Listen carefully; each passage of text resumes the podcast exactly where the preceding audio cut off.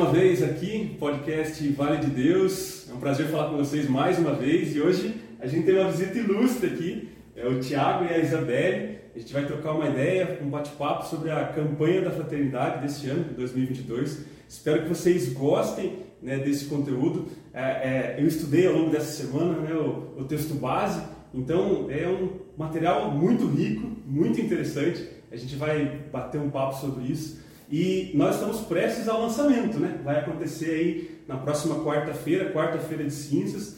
Acompanhe, acompanhe isso porque eu tenho certeza que vai enriquecer a vida de vocês, tá bom? Marquinhos?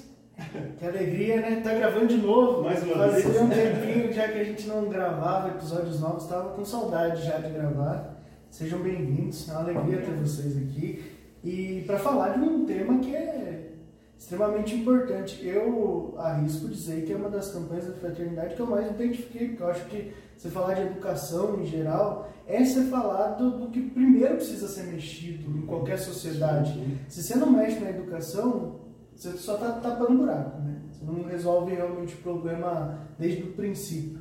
Mas aí isso a gente vai falar um pouquinho mais pra frente. Para iniciar, vamos fazer a nossa oração tradicional. Que o Senhor nos abençoe do play ao pause. Em nome do Pai, do Filho e do Espírito Santo. Amém.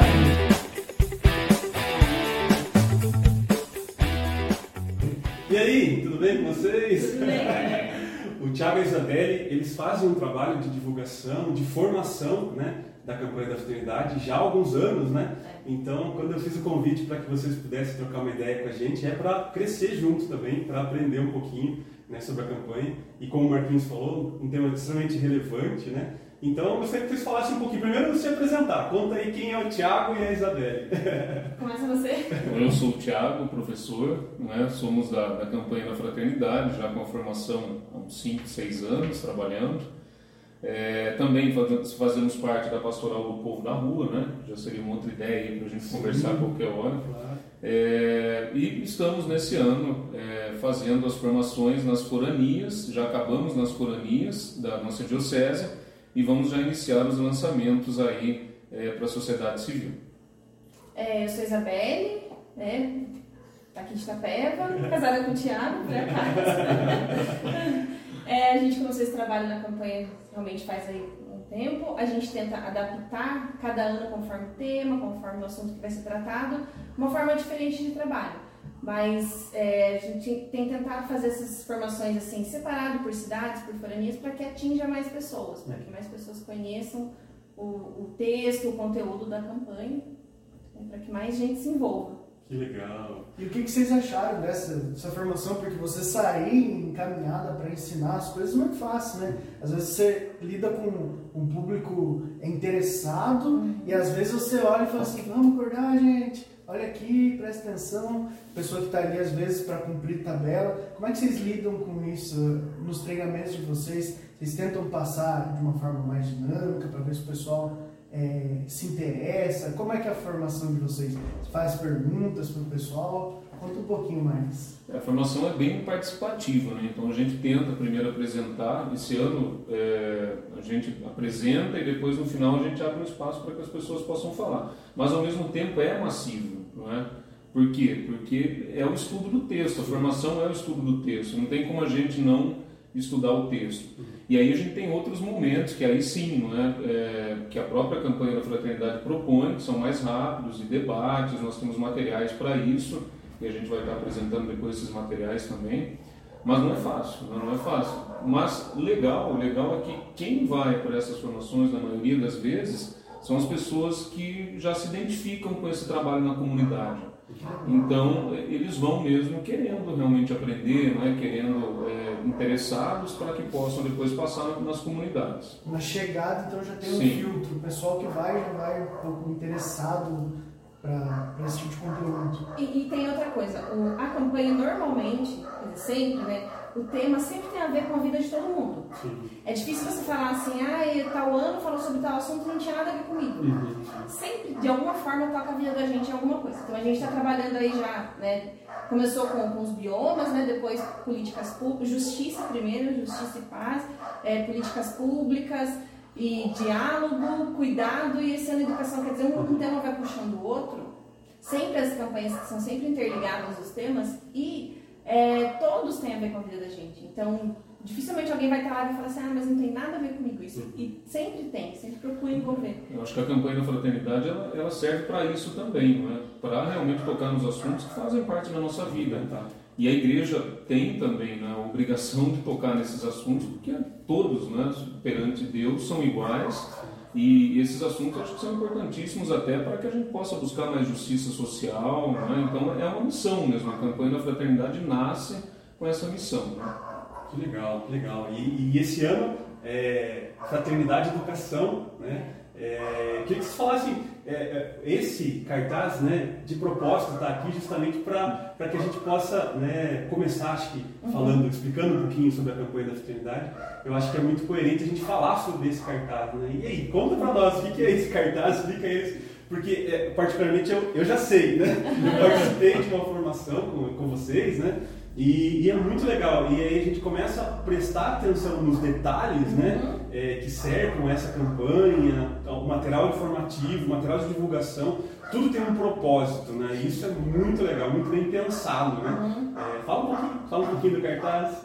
Bom, por partes, né? O tema Fraternidade e Educação e o lema fala com sabedoria e ensina com amor, que é tirado de provérbios, né? E foi parafraseando, na verdade, né? Tá falando da, esse, esse trecho do texto está falando sobre a mulher na casa, é, como ela educa, como ela convive com as pessoas que estão ali e que ela fala com sabedoria e ensina com amor. E aí, é, é não, o texto, a, o lema, ele não é tirado do texto bíblico que é utilizado como o, o, ali inspiração para o texto básico. Texto bíblico, João 8, de 1 a 11. Isso. Que é essa cena aqui que está, né, é, tá assim, ilustrada aqui, está ilustrada essa cena. Que é da, do, episódio da mulher adúltera que é trazida para Jesus, né, naquela situação do, do julgamento ali, das pedras. Então foi ilustrada aqui de uma forma para mostrar como foi esse, essa, essa interação entre eles, né? Mostrando como uma interação pedagógica, um ato pedagógico entre eles. Uhum. Então, é, explicando os elementos aqui do cartaz. A sabedoria de Jesus no centro, né? Em destaque aqui, iluminado ali, né? A sabedoria de Jesus. Porque é, é muito interessante a forma que é abordada no texto, a análise desse texto bíblico, é que a forma como Jesus conduziu aquela situação tão, tão problemática, tão difícil, foi colocado numa situação ali de, né, como julgador, os, né, a gente ali não fala explicitamente, mas imagina que os ânimos estavam totalmente acirrados, todo Sim. mundo ali com raiva e exaltado, e a mulher ali vítima de uma situação assim, prestes a sofrer uma violência, né, a ser morta. Então, né, como, como foi o papel dele ali de julgador, mas sem, sem acirrar mais ainda os ânimos, sem polemizar, né? Então, e ele falou muito pouco. Me chamou muito a atenção isso, ele falou muito pouco, ele disse pouquíssimas frases e fez poucos gestos, né? Aqui ele está escrevendo no chão, o texto bíblico não traz, né, o que Jesus estava escrevendo, mas aqui é sugerido que ele escreveu amor e sabedoria para ilustrar mesmo, né, a situação. E então, com pouquíssimos gestos, ele conduziu aquela situação de maneira que ele deu uma lição para todo mundo que estava ali. Sim. Ninguém saiu dali igual, né? Depois desse, daquele acontecido, ninguém pode ter saído dali da mesma forma. O fato da, da escrita eu acho muito legal porque é, é, Jesus, eles estavam questionando Jesus porque existia uma lei, né? É. A lei de apedrejar a mulher, né? É, ela foi pega em adultério, então ela teria que morrer é, uhum. por conta desse pecado, por conta desse erro que ela cometeu. E aí Jesus escreve, quando ele escreve é uma simbologia muito grande, né? Porque ele está escrevendo uma nova lei. É. Isso é, isso é demais, né? Porque é, eles estavam, é, Jesus questiona essa lei que uhum. existia, né? A partir disso ele fala, agora escrevo eu uma nova lei. Então é muito legal. E aí a gente já faz um gancho com a pedagogia, pedagogia da escuta, né? Que a primeira coisa que ele faz é abaixar até ela e escutar, né? Então ele vai ouvir ela primeiro. E totalmente diferente da cultura, né? Judaica e como era naquele momento. Não que ainda era, tem não era escutar, hoje, né? né? É, sim. E nós já temos talvez a nossa realidade, sim. né? Muitas coisas acontecendo dessa maneira, né? Numa estrutura social que ainda vai trazer problemas em relação, né? É porque a gente até destaca isso, né? Que a necessidade de se aproximar do outro para escutar. Jesus deu o exemplo Sim. aí, né? É, tanto que ele dá voz à mulher, né? A gente, quando a gente lê o texto bíblico, você vê, né? é, ele pergunta para ela, ele fala com ela, e numa situação que ela jamais seria ouvida. Ali, né, naquela, naquelas circunstâncias, ela não poderia falar, né, se defender, Sim. ela não poderia falar em público. Então, ele deu voz para ela. É, e com isso, com você poder ser ouvida, né, com você poder dar a sua versão, para você poder falar, já é uma forma de devolver a dignidade da pessoa. Porque ela estava sem dignidade nenhuma, né, ela estava sendo é, já condenada, ela não, não ia nem ser julgada, ela já estava condenada, ali já, já tinha condenado. Mas ela não, ela é devolvida a dignidade por poder falar, por poder ali receber a misericórdia, mas de uma forma assim, participativa, né? Então, no mesmo nível, né? É, no. Mesmo nível, né? É. É, Jesus se abaixa, abaixa. para ficar no mesmo nível. É. Eu sou pai de duas filhas, vocês sabem, o Tiago e a Isabelle também, né? Tem dois filhos, Sim. né? O Paulo e a, e a Luísa, perdão, Maria Luísa. É, e aí a gente né, foi, né, quando a gente aprende a ser pai e mãe, né, né a gente fala, ó, fala com a criança no mesmo nível que ela, né, para que você fique de olho no mesmo nível dos olhos, né? Então isso é muito importante porque de fato faz com que a conversa haja um diálogo, né? Que ela se sinta também que entendida, participante, né? né? É. Né? Não é só autoridade, eu estou é. acima e a criança abaixo. Do alto do meu poder aqui eu, eu, te, eu te perdoo, né? E foi justamente o contrário que ele fez aqui. E é interessante a gente ver que é, não buscavam de Jesus a resposta simples. Porque é fácil da gente, ah, vamos levar esse caso aqui, que esse caso aqui é certeza que ele vai falar que ela está errada. É. Porque era para testar ele. É. Então pegaram um caso muito gritante. Ela tinha feito algo que provavelmente tinham testemunhas, então assim não tinha o que fazer do ponto de vista da lei judaica. Uhum. E a hora que chega para Jesus, Jesus não olha simplesmente a lei, ah não, a lei seca diz que é para fazer isso, é isso aqui, uhum. acabou. Não, ele tenta entender a situação, fala assim, não, mas por que estão condenando ela? Ah, por conta do pecado? Então, peraí, então vamos voltar um pouco. Né? Vamos ver se to... E acho interessante que algumas explicações, não é nada baseado, não tem comprovação nem científica nem histórica disso, mas vocês já devem ter visto essa explicação do que ele escreve na, na areia. Algumas pessoas explicam que ele escreve os nomes das pessoas, pessoas, que estavam ali, uhum. e aí é, junto com a frase, Sim. né? Quem não tiver pecado, que atire a primeira Sim. pedra. E aí ele começa a escrever, e muito provavelmente as pessoas não sabiam que Jesus sabia o nome, né? É. Devem ter se assustado. Eu gosto dessa explicação, apesar de não ter fundamento, mas é bom pra gente trabalhar a nossa fé, né? É, tem coisas que a gente precisa enxergar com os olhos da fé e não simplesmente com, com comprovações científicas nem nada. Mas Jesus, ele sempre tem a resposta certa para as é. coisas, né? É interessante você ver que ele é fruto de uma reflexão antes. Uhum. Não é bate pronto, né? Tanto que é, bate certinho com o tema, que é você é falar com sabedoria, é você pensar antes de falar. Uhum. É, é, se você deixar para tudo ser feito com as suas emoções, provavelmente você uma hora você vai errar por mais assertivo que você seja nas suas palavras, uma hora você vai passar da conta. Né? O Cris falou de, de casamento, de família, a gente vive muito isso. É fácil você, é, depois que você sentou, pensou e tal, você ter a resposta certa. Mas no meio da discussão, na hora que os ânimos estão acirrados ali, você fala assim, você fala a coisa, a hora que a palavra saiu, você fala, pisei na mão, passei do, do ponto. Né? O casamento é normal, acontece Sim. isso. Quantas vezes a gente fala e depois fala, puxa, eu até tinha razão, mas a partir do momento que eu soltei essa palavra, eu perdi razão. E a gente tem que falar com sabedoria. Eu acho interessante que a gente é, faça dessa forma, né? de pensar antes. A gente não precisa responder as coisas na vida de, de bate-pronto. Uhum. Não é prova oral, né? Você tem que responder na hora ali. As coisas na vida você fala assim, não, é, é, muitas vezes a gente não tem o costume de falar assim, não, agora eu não, não tenho condição de, de responder, depois a gente hum. conversa a respeito disso. Achei interessante, a gente está passando por uma situação seríssima lá, a Ucrânia, a Rússia. Sim, sim. Teve um, eu estava assistindo ontem a entrevista do, do Joe Biden, ele estava dando a entrevista e fizeram uma pergunta para ele, se eu não me engano, se ele acreditava que o conflito ainda ia piorar do que estava agora. E falou, tem condição de responder essa pergunta. A gente não precisa responder a todas as perguntas. Eu achei que ele foi sábio nesse momento de dizer, não, eu não tenho a resposta para te dar. Porque muitas vezes a gente fica, eu vou falar disso um pouco mais para frente, é, achando que a gente tem que ter a responsabilidade de saber tudo. E não temos. Não. A, a, o legal da vida é você perceber aquilo que você desconhece. Então isso é, é sabedoria. E a segunda parte da frase, né, que é ensinar com amor, quero dar um exemplozinho de uma coisa que eu vivi e estou vivendo esses últimos tempos. Não tenho filho, mas sou pai de cachorro, como dizem muitos. Né? E estou com uma cachorrinha nova lá em casa e você começa a ensinar e quer morder tudo e quer fazer uma bagunça e tal. Se você perder a paciência, você não consegue ensinar mais nada. É a hora que você resolve, que você, ah não, vou dar um tapa e que, que vai começar a aprender pelo medo.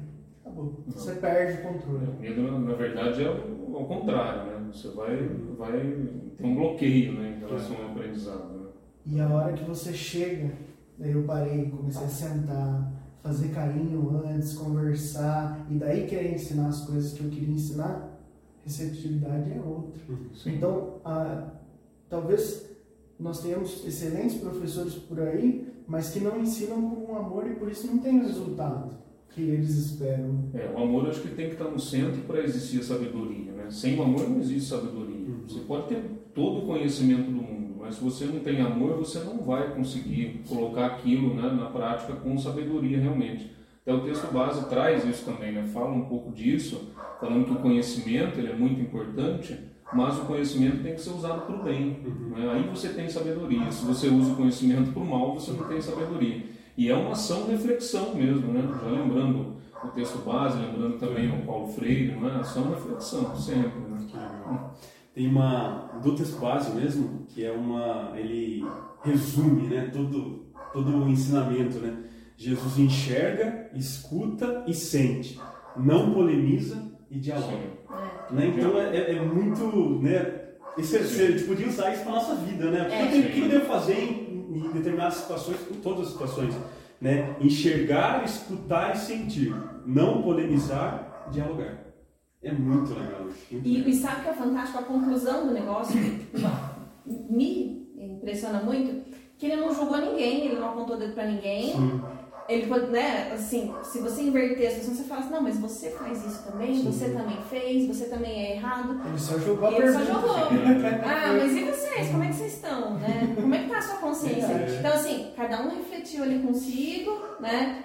Em silêncio. É, é, é a polêmica, né? Ele podia é. causar uma polêmica ali. É, ele ainda estaria na razão se ele causasse, mas não. não. Ele não polemiza. Né? E sem apontar, sem julgar, sem que julgar. Ele, ele, poderia ter feito, ele estava naquela situação ali para isso.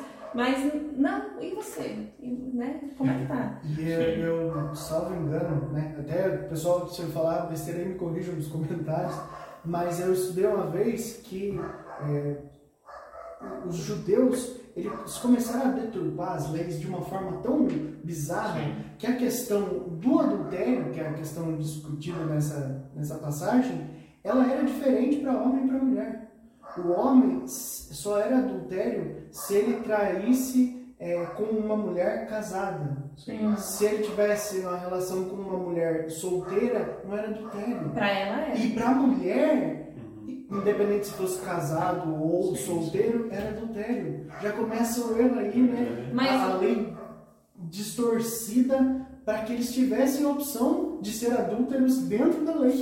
Mas pense bem, cadê o homem cadê nessa o situação homem? aqui? Sim. Né? o homem? Ele foi pego também. Ele também foi pego. Mas e daí, né? Ele não, é, ele não talvez ele tivesse numa dessas brechas. Dessa situação, exatamente. Hoje tem duas pessoas aqui do meio judicial acharam uma brecha, né? Vamos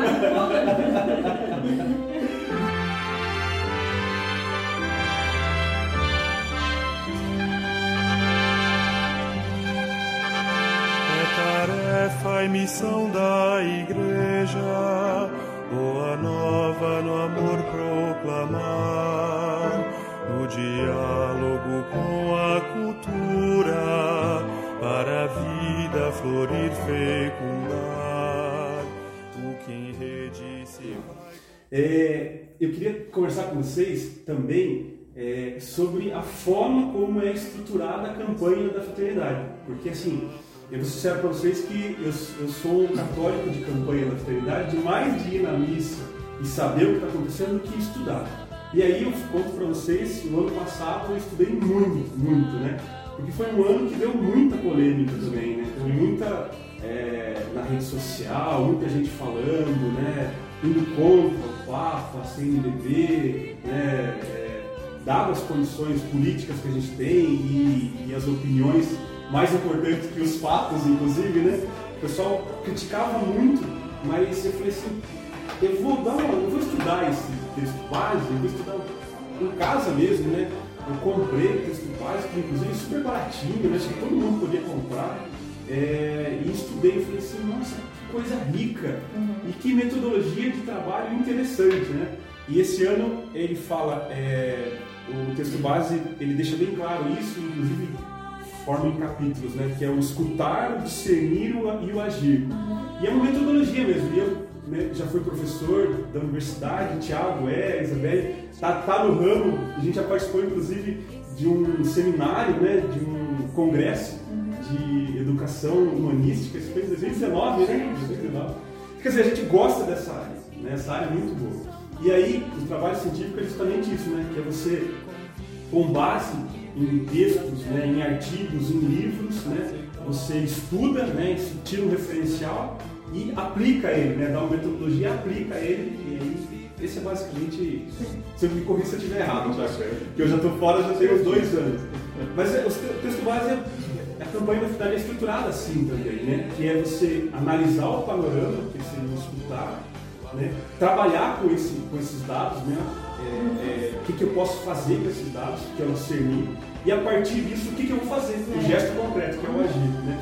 Fala um pouquinho dessa parte que eu acho extremamente legal. Sim, então, é, essa é uma metodologia já bem antiga né, na igreja, principalmente na América Latina, né, dos anos 60 começam a usar essa metodologia aqui, é, bem atrelada é, ao Concílio Vaticano II também, não é? mas bem, bem na nossa América Latina. Essa metodologia ela foi usada muito no Brasil pela pastoral da juventude, pelas comunidades eclesiais de base, é? então é uma metodologia bem antiga já.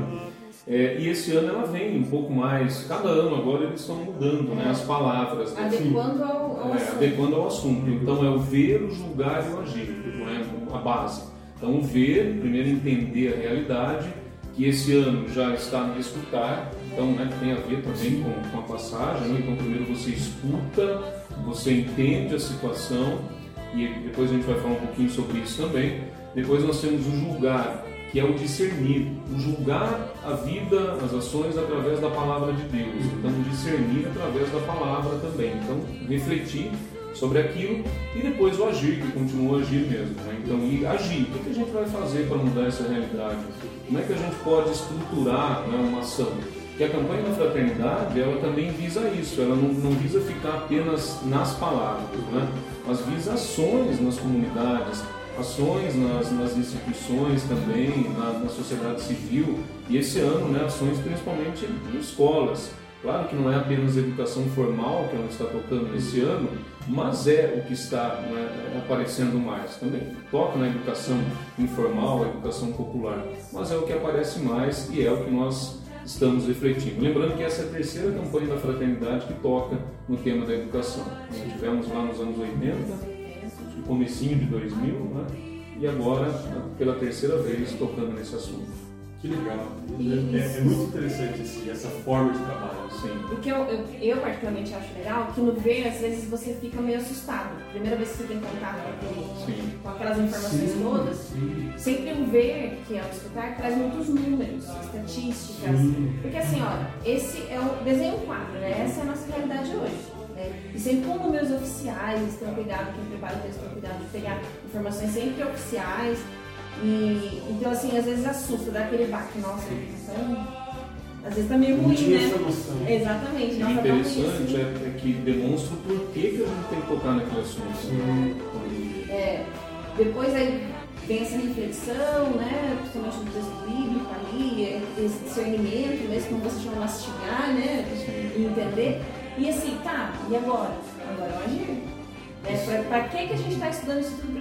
Gente está falando disso tudo se não é para fazer nada? Né? Então vamos partir para agir agora. O que, que tem de concreto para a gente fazer? Legal. E eu acho interessante até a gente, que as pessoas olhem um pouco aqui a nossa mesa para entender que é, muitas vezes a gente vê a campanha da fraternidade, quem não conhece, quem está conhecendo a campanha da fraternidade a partir desse vídeo nunca foi procurar saber que não é uma coisa jogada assim, ah, é, é um, tenho muitas eh, pessoas que eu conheço que eu vou falar a respeito da campanha da fraternidade acreditam que é só escolhido um tema e acabou. No máximo o tema, a musiquinha para cantar na missa e só. Só que a campanha, ó, você me dá Não, licença, só para. Gente, são textos e textos, muita coisa, muita gente parou para pensar, escrever, refletir a respeito disso, identificar, como o Thiago falou, as carências que tem, porque você também não adianta você é, pegar num tema em que o, o, o país é, é bem desenvolvido e só para ser uma campanha bonita. Seria uma campanha linda você falar de música, você falar de não sei o quê, mas Sim. não é uma carência do nosso povo. O nosso povo faz muito bem isso, graças a Deus. Mas a educação realmente é um ponto que, em, em todos os indicadores em que a gente olha, o nosso país ele está ou nas últimas posições ou muito próximo disso.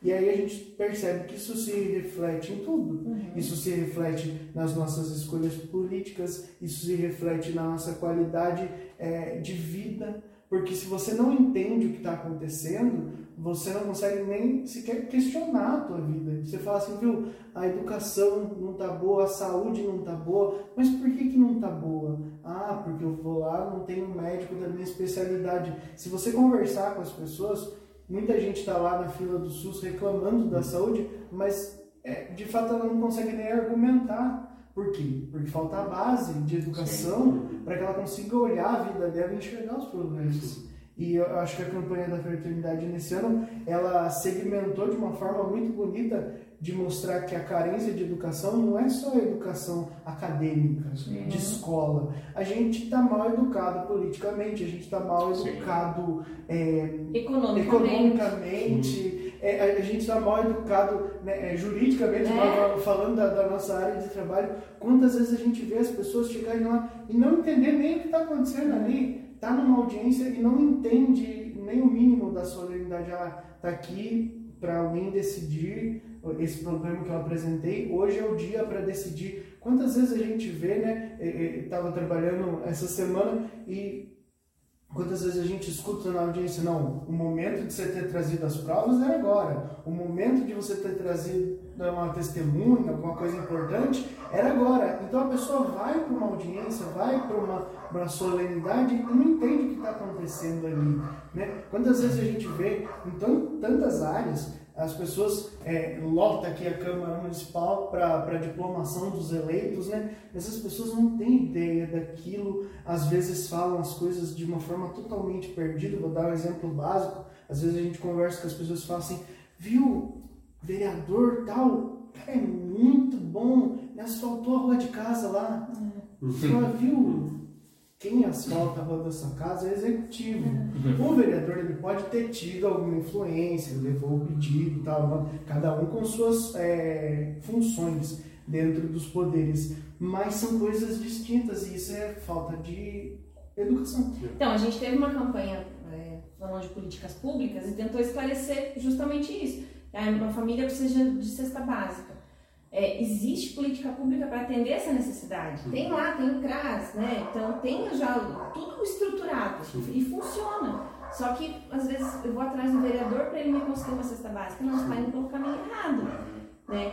Agora, isso que você falou, eu acho que, por exemplo, o meio ambiente é um, um grande exemplo. A gente não tem educação ambiental.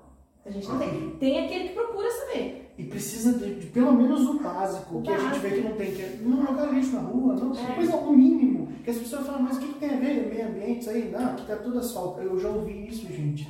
Aqui tá tudo asfaltado. Eu jogava pé aqui e não tô poluindo o meio ambiente. Olha o nível de.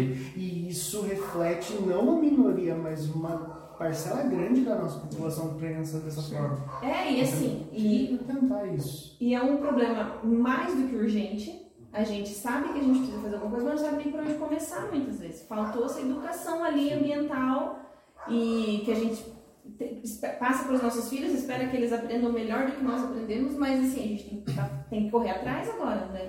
O texto base ele fala, eu acho que tem tudo a ver com o que vocês estão dizendo, ele fala muito sobre a educação integral do ser humano. Sim. Né? É. E aí, fala um pouquinho disso para nós, que o que, que é essa educação integral? Né? É, essa necessidade e essa preocupação da, da campanha da fraternidade em educar de forma integral.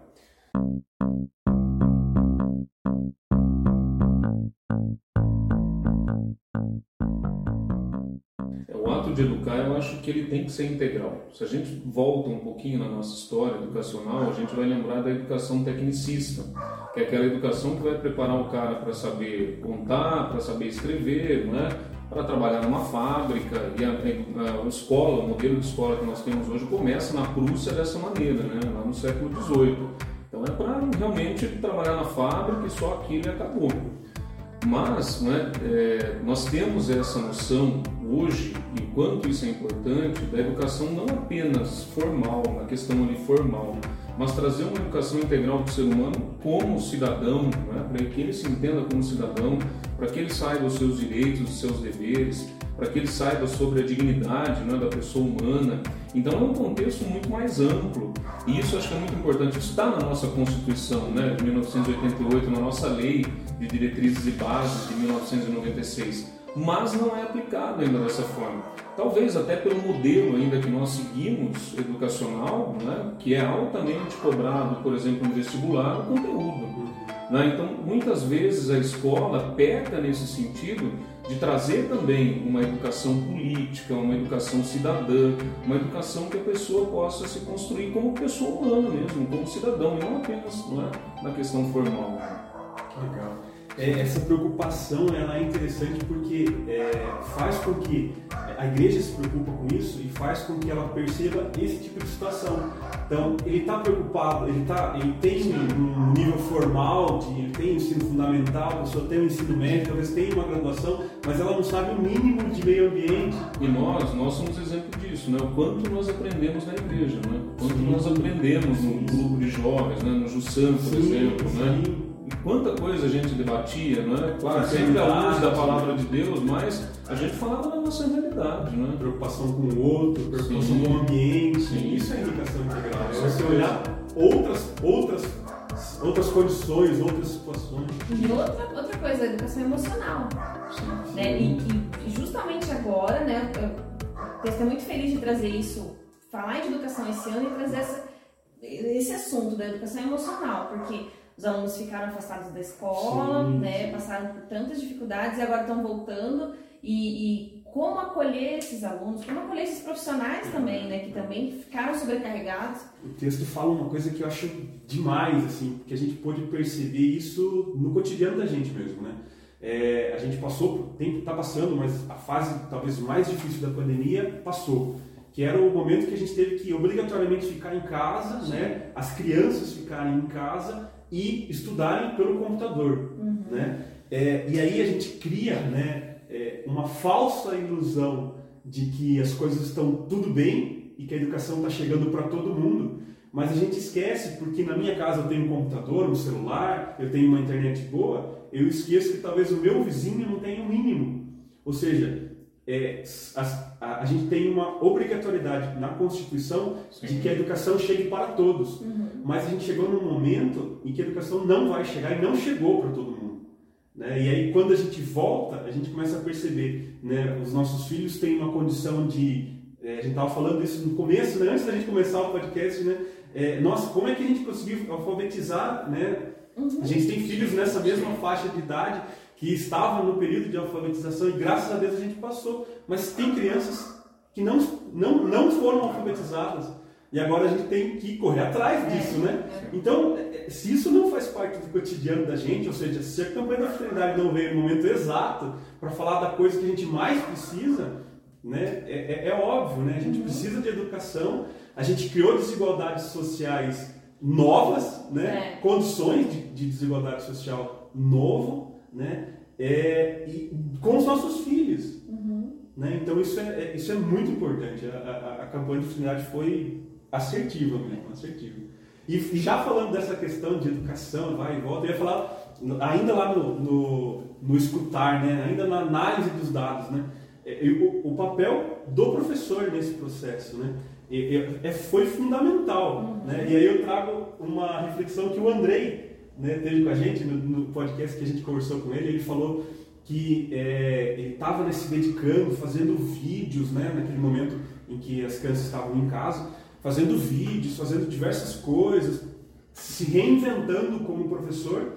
E ele recebeu de uma mãe um relato pedindo assim, professor, mas essa semana você não manda para mim não manda vídeo essa semana, manda alguma coisa escrita, né?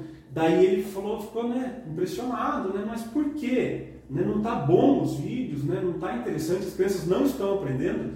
E daí a mãe, né, fala, não, tá aprendendo muito, mas é que eu só tenho dinheiro para colocar crédito no meu celular, né? Quando eu tenho faxina. E aí eu não estou fazendo faxina porque eu não posso mais. A gente está no meio da pandemia. Então eu não tenho crédito para baixar o seu vídeo. Uhum. Então, assim, é, é, é uma nova exclusão é, social. É, sim, Né? É, então, assim, o profe... é aí o, trabalho do professor que, que ia numa linha crescente né, é também de entender né, as situações e fazer com que a educação chegue também para essa criança que não estava recebendo sim. É, é, o nível de educação. tem outro exemplo, a minha mãe também ficou preparando aulas e mandando para os alunos e depois a escola ficava em cima, né? Cobra, não tá vindo a tarefa, a criança não tá fazendo, o que tá uhum. acontecendo que não tá fazendo. Aí a cobrar ia ver, não, professora, aqui eu espero minha mãe e meu pai chegarem do trabalho, porque eu não tenho celular, eles que têm. Então é depois das seis da tarde que eles chegam, e aí que eu pego o celular dele para ver as tarefas. E aí, assim, são várias disciplinas. Então, tipo, é, eu tenho ali um pouquinho, só um pouquinho de internet para ver um pouquinho. Então, eu não Sim. consigo fazer todas, eu faço algumas. Sim. Então, uma realidade tem que ser pensada. Tem uma matéria no Fantástico. Isso, né, você pensar que é, precisa ter esse acesso e esse acesso já precisa ser globalizado hoje. É. É, eu sei que isso já vai muito para o ponto do agir dentro da, da campanha, mas esse é um ponto importantíssimo. Preci nós vivemos em um mundo hoje que todo mundo precisa ter acesso à internet. Sim. Não é mais um luxo, é uma você, necessidade. Você vê vetos né, do executivo em relação a projetos né, que iam é, ajudar as crianças na pandemia. Né, foi vetado. Uma, uma reportagem muito fantástica que eu lembro de uma criança subindo numa árvore para dar sinal. Sim, Então, assim, é, é, isso é uma análise é, muito cruel, uhum. muito cruel mesmo. A gente vive uma condição de educação que é, é e a gente vive numa bolha. Sim. A gente acha que todo mundo tem esse acesso à internet, que todo, todo mundo, tem, né? todo é. mundo tem a mesma condição que a gente tem. E aí, né? E até eu vou, eu vou, entrar um pouco no que o Thiago fala na formação, mas é, se você pensar, há pouco tempo atrás, algumas décadas atrás, o acesso à educação era para pouquíssima gente. Né? A gente que está aqui no interior, né? É, eu lembro de algumas pessoas que eu convivi, assim, que já estão na faixa de 70, 80 anos, que, assim, morava em Sengés e não tinha escola lá a partir do, do ginásio, né? Uhum. Quarto ano, quinto ano, não tinha mais escola. Então tinha que se mudar com 8, 9, 10 anos para outra cidade, morar no internato para poder estudar. E se os pais pudessem bancar. Então, assim, o que, que a maioria fazia? Parava ali. Parava, né, no, no, quarto ano, no terceiro ano e não estudava mais. Ou tinha então, a prova do ginásio também, é, né? que tinha que ser feita e se a pessoa não tivesse preparada, ela não poderia. Ou então estudava até o terceiro ano, aprendia a ler, escrever, contar, pronto, parava e ia trabalhar para ajudar os pais. Então tem uma geração que, que não teve acesso à escola, sim, né? Sim. E que está aí ainda essa geração. E aí depois disso a gente teve, né, você fala sobre isso, que a gente teve muitos, muitos avanços, mas tem essa dívida com a Tem essa dívida e a pandemia trouxe ainda mais. E né? agora claro, criou uma outra dívida. Assim, porque assim, aí a pessoa não teve a oportunidade de, de atingir outros níveis de estudo, não teve a oportunidade de alcançar aí, certas ocupações profissionais, e aí aquilo perpetua na família, e aquilo acontece com o filho, com o neto. Uhum. Então hoje as crianças têm mais acesso à escola, adolescentes? Tem, lógico, né? A gente pode dizer que não, uhum. comparando com décadas atrás. Mas assim, já, já teve esse prejuízo lá atrás, uhum. né? Meu avô não teve condição de estudar, meu pai não teve, eu, eu tive, mas assim, eu já comecei de um outro, uma outra situação. Então existe essa dívida. E agora a gente criou uma nova dívida. Né? Com, esses, com essas crianças e adolescentes que não conseguiram estudar direito nesse tempo. E a pandemia ainda mostra mais os avanços que nós temos na nossa sociedade, mostrou muito, mas mostrou também os problemas, né? Ficaram muito, Ficaram evidentes. É, muito evidentes né, durante a pandemia. Muito legal. O problema que eu vejo que, além de tudo, ainda quando se tem a educação, na nossa sociedade a gente enxerga muito nítido isso, se cobra uma educação pontual. Então você precisa ser uma lança naquilo, na tua área. Você, aliás, se cobra muito cedo e agora está mais cedo ainda, que você escolha para que lado Sim. você É. vai. Se era difícil escolher que faculdade que você vai fazer com 16, 17, 18 anos, agora você tem que escolher a sua área de formação já hora que você vai entrar no ensino É. médio. Então isso é, é, é muito cruel você cobrar dessa forma, porque a hora que essa pessoa seguiu, sei lá, biológicas a vida toda e chega lá na frente e fala assim, nossa, mas o meu negócio era exatas, não tinha nada a ver com isso. E aí você perdeu, às vezes, ensinos básicos a respeito daquilo, porque você optou. Então a gente tem que tomar muito cuidado. E eu tenho um, um receio social a respeito disso, porque toda educação que ela é, é extremamente pontual, ela gera uma psicopatia social. O que, que eu quero dizer com isso? A pessoa fica alienada do resto. Ela não, ela é fria para as coisas. Aí a gente vê demissões em massa por videochamada. Aí a gente vê é, pessoas que acham que o dinheiro que ganha é justo e que é justo ele ser bilionário e os outros não terem Hum. dinheiro e que tá certo e que tá tudo bem porque ele se esforçou todos os dias e acordou e fez aquilo como uma lança só que ele não percebe o quanto ele está machucando o o quanto ele está deixando de repartir as coisas repartir riquezas repartir conhecimento e se a gente não fizer isso nós vamos cada vez mais essas ilhas que se formaram durante a pandemia, elas vão se distanciar cada vez mais. Porque a pessoa vai falar assim, não, não preciso de outras pessoas para, não preciso de uma vida em sociedade. Hoje eu faço um exercício. Para que você precisa sair da sua casa hoje? Sim. Exatamente. E isso é positivo? Hum. Eu acredito que a maioria das pessoas que viveu as duas fases entenda que isso não é positivo. Só que nós vamos começar a ter gerações que não viveram. É aquele filme, o, o Mundo de Jack, lá, o Uhum. quarto de Jack. Quem viveu sempre naquela realidade. Sim. Ele tá trancado ali, ele não sabe o que é- é ter é. um mundo lá fora. Ele não sabe o que é acordar, ver um. Lembrou o mito da caverna. Exatamente. Exatamente, não, é, é É, exatamente isso.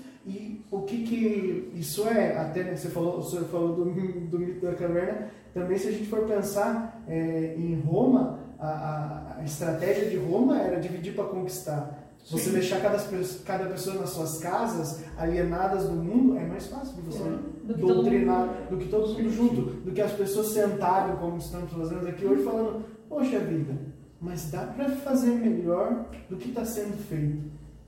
Eu sempre disse isso pro meu irmão, quando a gente, a gente sempre gosta de ter essas conversas, igual a gente está tendo aqui, e, e às vezes a gente senta sobre um problema simples e conversa 5, 10 minutos e você chega numa solução melhor do que a que existe, é porque quem está no poder está com uma vontade. Se você senta e conversa, Uhum. e em pouco tempo de conversa soluções melhores chegam do que as que estão vigentes, é porque quem está no poder, quem tem o poder de fazer essas escolhas está de má vontade. Certeza. Mas isso você só descobre conversando. Uhum. Você não vai descobrir, e, e é muito bom, todo tipo de cultura é muito bom, mas se você simplesmente ficar na sua casa ali, se alimentando das coisas que você acha interessante, você precisa de alguém que te provoque, que te fale assim, será, Martin, que é assim mesmo? E aí você reflete se a sua opinião realmente faz sentido, se você está É. devaneio. A gente estava falando se, se com o diálogo a gente consegue chegar a soluções melhores. É, E justamente. com o diálogo de Jesus ele chegou a soluções melhores. E fazendo um gancho, né, você tinha falado lá no começo da desigualdade, né, a gente toca nesse assunto também da meritocracia, né, quando a gente fala da meritocracia, que é uma coisa impensável no nosso país. Né? Sim, com certeza. Quando a gente fala de igualdade, igualdade não existe nesse país. Né? Primeiro você tem que dar equidade, né? tentar deixar todo mundo no mesmo nível para ter acesso aos direitos. Então é uma coisa falar de meritocracia e ficou muito claro agora também, né, durante a pandemia, É. principalmente relacionado à educação, né? onde é que está essa meritocracia? Na mesma sala de aula, É, quem sim, tem acesso e quem não sim, tem É. acesso. Com certeza. E aí, dá essa ideia, né, de que, como você disse, está tudo bem, eu sou um cara que tem muito dinheiro, né, e tá, tá certo, porque eu sou esforçado, né, eu tive mais esforço do que os outros, não, você teve mais oportunidades, né? Você, Você teve, você acessou os direitos, Você né? largou, Sim. você largou muito na frente. Sim, É. sim. Cara, isso que você falou é, é sensacional. Acho que é importante a gente separar uma parte da conversa só para isso. Meritocracia não existe. Sim. A meritocracia sem igualdade de oportunidades não existe. É, Tem é. todo mundo sair do mesmo lugar. Tá, Claro. eu, é, vamos, vamos dar um exemplo, né? Eu, meu irmão, nascemos na mesma família, tivemos. Mesmo assim, na minha casa já não, não funciona. Porque É. eu nasci numa circunstância financeira da minha família diferente da do meu irmão. Mas digamos que seja uma família igual, em que os dois tiveram a mesma oportunidade, em que os dois tiveram é, a- os- o acesso às mesmas coisas, aí você pode cobrar Uhum. resultados iguais. Exatamente. Agora, quando você pega um cara lá na Uhum. favela que anda Imagina, 3, 4 né? quilômetros, É. 5 quilômetros para chegar na escola, Sim. e o outro que tem internet, tem tudo, tem os melhores livros, os melhores professores, os melhores cursos, e daí você bota os dois para sentar para disputar uma vaga de emprego e fala assim: não, gente, mas aqui é meritocracia, a gente está vendo quem tem os melhores desempenhos. Opa, Uhum. não tá certo É. isso, né? E aí eu lembro o Papa Francisco também, né, que ele fala que é tão normal isso, né, as pessoas estarem acima das outras, e isso é tão naturalizado que ele, ele fala sobre a globalização da indiferença, né? que hoje a indiferença está globalizada, até nesse meio mesmo, né, quando a gente fala da merito- meritocracia, em outras circunstâncias também. Então normalizado esse processo. Né? Se E eu o tenho cristão- condição, É. eu vou no mercado, Sim. compro, encho as coisas, porque Sim. a crise chegou. É, sim. Nossa, não, não pensa mais ninguém. né? Você É. vê que isso é de, uma, de um egoísmo. Eu acho que tem gente que tem Egoísmo. papel higiênico na casa pra É. fora, que nunca chegou a faltar, mas Sim, que sim. disseram que iria faltar na pandemia, né? Gente, é, é de uma é, falta de amor, né? Sim, Sabe, sim, com Vamos certeza. encaixar na nossa fé, falta E de aí eu ia falar, o amor. cristão, né? Cadê o verdadeiro cristão nesse Sim. momento? Né? O cristão tem a obrigação de, de realmente lutar contra todo esse, esse processo. Né? É, a gente tem a, a- a- a segunda parte né, da, da campanha. É a partir da- das constata- constatações, né, a partir dos dados apresentados, e é logo no começo da, da- do discernir, né, ele já começa uma frase que eu falei assim, nossa, se a pessoa leu até aqui, ela continua lendo, porque ela fala assim, eu preciso tomar alguma posição. Que ele fala assim, escutar conduz à tomada de posição. Então, quer dizer, se eu li toda, todos os dados apresentados, aquilo que aconteceu ao longo desse último ano, aquilo que é, é, é, de fato, né, todos os problemas sociais criados a partir da pandemia, a partir de decisões políticas, a partir de um monte de situações, qual que é a minha posição? O que, que eu, né, qual, o que, que eu falo, né? Tá, beleza, eu tenho tudo isso e a, e a partir de agora o que, que eu falo? E, é, e aí é muito, muito interessante porque assim, é, ele dá condições a partir, inclusive, da, do, do texto bíblico, né? Ele mostra Jesus como mestre educador e ele fala que por meio da educação é realizada, é possível realizar a perfeição da caridade. Então a educação ela passa a ser um mecanismo de amor, um mecanismo de é, é, entrega da, da caridade. Então se eu tenho né, dentro do meu meio, dentro daquilo que eu vivo, se eu percebo alguma condição, eu posso a partir da educação mudar a vida de alguma pessoa. né? Então isso é muito interessante. E aí ele, ele dá diversas. é, é, vou começar, começar falando sobre, sobre Jesus mesmo. Né? Como, o que, que Jesus, né, a partir dessa reflexão da- do texto, o que, que Jesus propõe de mudança? Né? Porque é muito legal, porque ele vai, ele escreve, né? e aí todos tomam consciência de si, vão embora, né? e aí ele fica só ele e a mulher.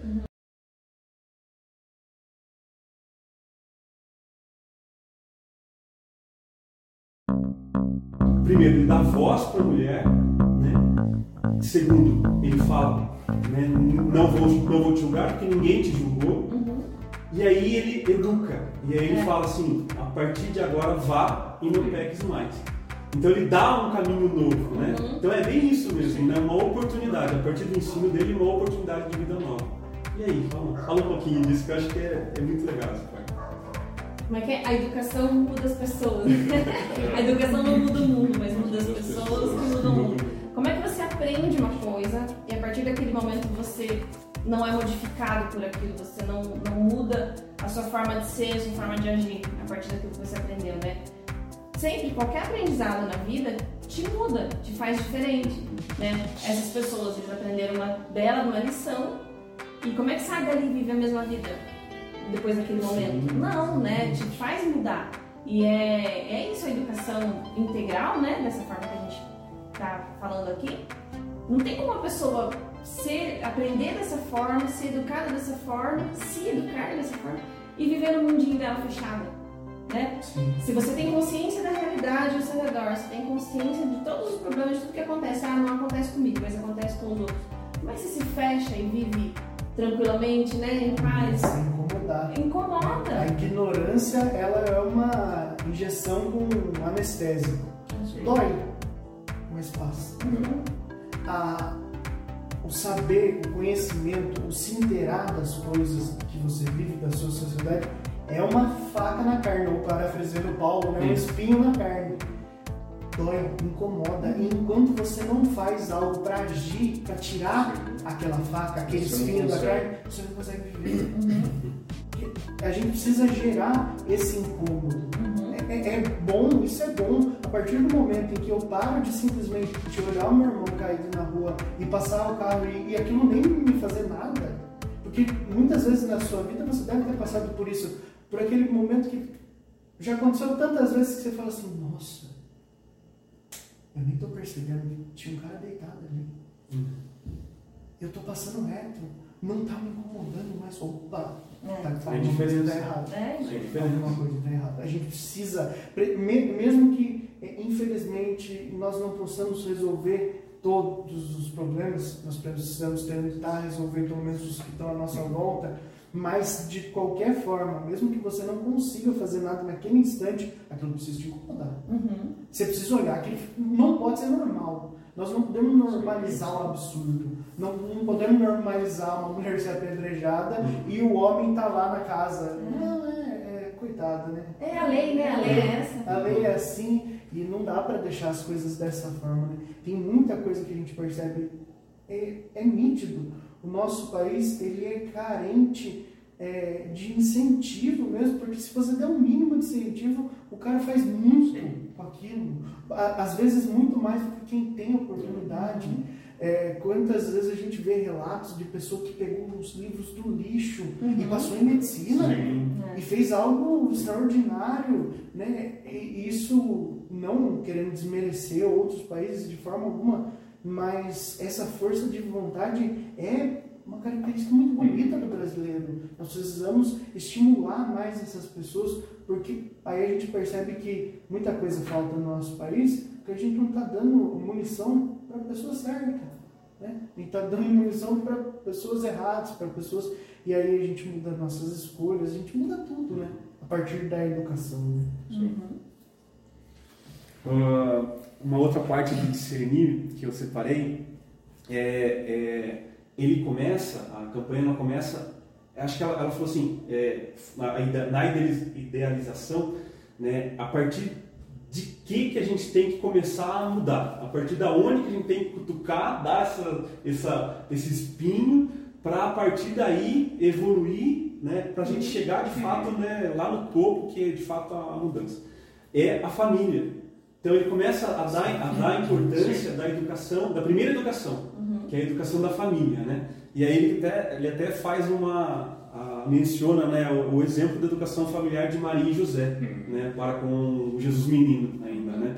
É, então é muito interessante. Ele começa né, a falar da família, da igreja doméstica a partir da, da luz de Jesus, o exemplo da cruz, que são as nossas crises familiares, né? E depois a reconciliação, que de fato é o amor de Cristo, é a ressurreição de Cristo, é, e o dever moral da educação, o dever moral da família educar os filhos.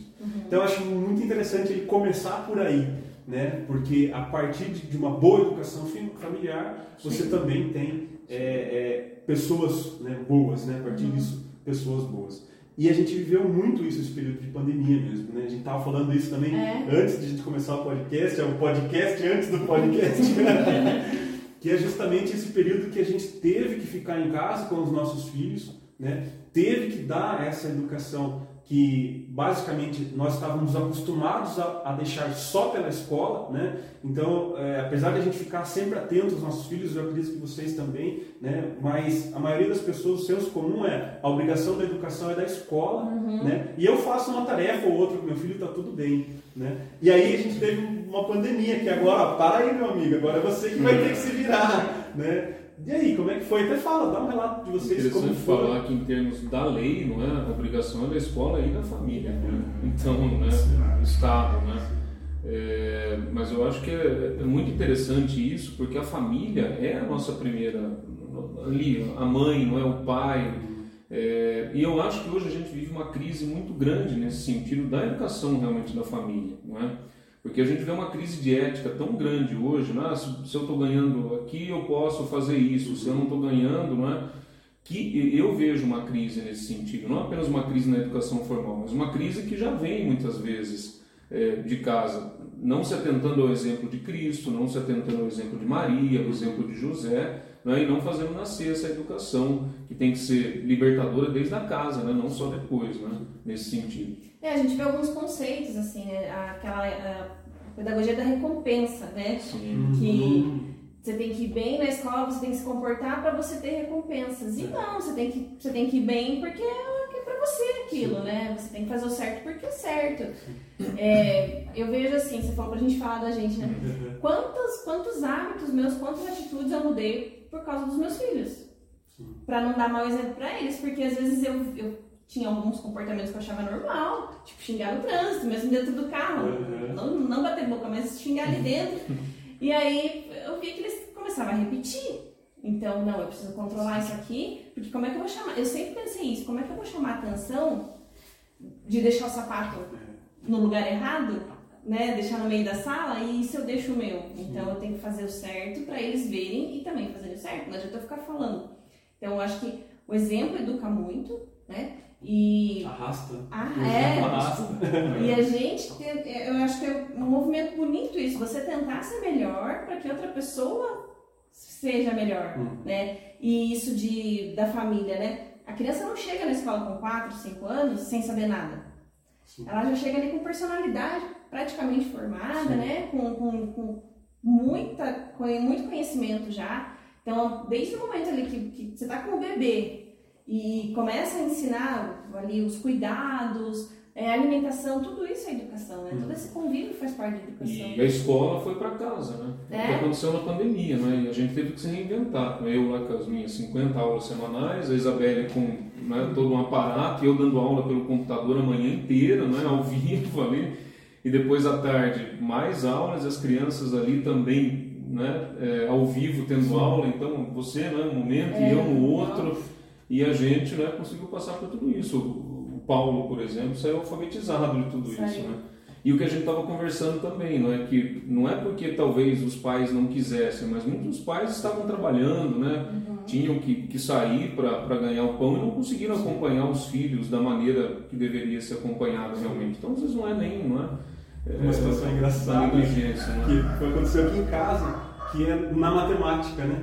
É, eu inclusive dei aula de matemática, mas o jeito que eu aprendi é diferente do jeito que eles estão aprendendo. Sim. E aí eu, Totalmente, né? O nosso jeito. Eu também passei elas por isso. chegaram, che- voltaram para a escola com um vício meu da, da, da Priscila, da minha esposa, ou seja, tiveram que desconstruir esse vício para ensinar o que de fato Sim. né, é, É, mas a gente fez o pódio, né? Então, exatamente. Eu passei por isso também, porque eles tinham que fazer a conta de, de multiplicação e eu já ensinei a fazer a conta, fazer a continha Sim, mesmo. sim. E não, mas não é assim é pra pensar, né? Pra- é pra- Primeiro pensa que depois é, vai fazer depois chega a conta. conta. Não, faz a conta de uma vez que é melhor. então aprendeu ao contrário. Mas ó, um exemplo muito simples. Os- é, em 2020, né, quando a gente ficou mais tempo em casa, Paulo estava com 5 anos, a Luísa com, o- com, com 7, Sete. 6, 7. Eles aprenderam a preparar o lanche deles sozinhos. Porque chegava na hora do intervalo da aula, o Thiago dando aula num canto e eu no computador no outro canto trabalhando também. Aí eles vinham, mãe, tá na hora do lanche. Eu falava, tá bom, mãe, eu tenho que comer alguma coisa. Mas você tá com fome? Não, mas a professora falou que é pra gente comer alguma coisa tá na hora do lanche. Eu falava, olha, eu não posso parar agora. Isso aqui que eu tô fazendo eu tenho que terminar em 10 minutos, não posso parar. Vai lá na cozinha, faz isso, faz aquilo, e eles foram aprendendo. Então hoje, eu falo, quer que eu prepare sua... Não, mãe, pode deixar que eu já sei. Então Mais, assim, mais um exemplo de educação integral, né? E não é só o- a apostila, o livro, é aprender a, a se virar, aprender a, a- a- a resolver os problemas, né? é... Isso que a gente tem que ser defensor da família como estrutura Sim, básica da educação. claro, né? sim. Vocês passaram por isso na, na pele e se não tiver o fator família, se perde muito. Se perde. E é engraçado, esse exemplo que você deu é muito bom, de que para você educar bem o seu filho, você se torna outra pessoa Uhum. também. Uhum. Então não é só o filho que aprende com. Você também vira outra pessoa para ensinar o filho, né? Por isso que Deus é, é- ele defende tanto a família e nós, como cristãos, devemos defender a família com unhas e dentes, porque tira isso da sociedade. Tira, eu arrisco dizer que tirando a igreja e a família da sociedade, a sociedade desmorona. São os dois pilares fundamentais de uma sociedade é, minimamente humanizada. Você tirou isso, acabou. E às vezes a gente fica pensando é, na questão da educação familiar, que é os exemplos que a gente dá, as coisas que a gente faz. Ah, mas é, vai seguir pra, por outro lado, a Luísa vai fazer outra coisa e eu tô aqui me esforçando para ensinar conta, mas ela gosta de pintar, gosta de fazer outra coisa. Mas eu vou dar um exemplo básico da nossa fé. É, muitas traduções dizem que é, tratam é, José como marceneiro, mas na verdade a tradução mais fiel seria carpinteiro. Uhum. É, ele construía casas e tudo mais. Pegou, levou Jesus com ele para ter esse exemplo, essa criação em cima disso. José podia falar, mas ele vai evangelizar, vai levar a palavra de Deus, ele não precisa saber pregar um prego, construir uma parede e fazer as coisas é, com as próprias mãos. Aí você é, passa um tempo, Jesus se torna um pregador, ou pregador, ou professor das coisas, e ele vai buscar exemplos na onde? Construa sua casa na rocha. Esse é exemplo de quem? Sim. Ele viu aonde? Uhum. Ele aprendeu com quem isso? Isso é estrutura familiar. Isso é Jesus trazendo as experiências que ele viveu no aprendizado doméstico para evangelizar as pessoas. Se Jesus fala de forma abstrata, ó, vocês têm que perceber o reino de Deus assim, assim, assado. Jesus não evangelizava ninguém. Uhum. Ele foi falar do grão de mostarda, ele Ele foi falar da, da da realidade. que ele viveu no dia a dia. Sim. E isso é um aprendizado doméstico. Jesus não frequentou a escola de, de Nazaré. Jesus aprendeu na casa, com José e Maria, aqueles exemplos. Né? Assim como a gente já falou disso em alguns episódios, é, assim como Maria atravessou lá, grávida, foi visitar Isabel, quantas vezes ela repetiu aquilo de novo? Então Jesus entendeu que para cuidar das pessoas que a gente ama, a gente precisa caminhar. É. E Jesus foi caminhar para evangelizar. Uhum. Olha só o quanto que a gente tira de exemplos familiares que Jesus foi usando. Jesus percebeu que o casamento era importante, que seria vergonhoso para os noivos passar por aquilo sem ter vinho, sem ter a estrutura, porque eram festas longas, duravam dias. E aí a mãe dele vem, filho, isso aqui é uma coisa muito grave. É uma educação familiar. O primeiro milagre público de Jesus ainda é Maria ensinando. Fala, filho, isso, esse milagre precisa acontecer. Uhum. Isso aqui é importante. Né? Jesus até tentou, chegou minha hora e tal, mas ele entendeu que aquele ensinamento doméstico precisava virar um milagre, virar vinho ali Sim. naquele momento. Então a educação familiar, eu, eu lembro muito da minha, muitas coisas eu, eu, eu sei hoje por esforço, dedicação, falta de sono, falta de tempo, quebrados dos meus pais. De sentar e falar, filho, vamos pegar a tabuada aqui, vai. Vamos pegar a conjugação do verbo tal. Aí, toma. E aí a gente, aos poucos, vai vendo que aquilo realmente é importante. E às vezes a gente escuta algumas frases quando é criança, e até a gente brinca hoje falando que, nossa, como meu pai e a minha mãe eram, eram ruins comigo, porque eu tirava notas boas e falava, não fez mais que obrigação. Mas isso é ensinar que a nota em si, ela não é importante. A sua obrigação é aprender, e aprender sempre. Né? É interessante que a gente olhe isso, que o aprendizado nos torna pessoas melhores. Não é balela, não é papo para convencer as pessoas. E hoje a educação ela tá tão é, mais fácil e mesmo assim as pessoas não se utilizam disso, né? não percebem. A gente vê muito na, na escola, na, ali no ensino fundamental, no médio, que tem pessoas que têm estrutura financeira, têm bons livros, excelentes professores E não, e vivem numa banalidade, porque as pessoas acreditam que não, eu vou gravar um vídeo ali no TikTok e eu vou ficar famoso e acabou. Só que não Nós é somos a assim. prova que não é tão fácil assim. Nós somos a prova que tem que continuar trabalhando. Nem tem.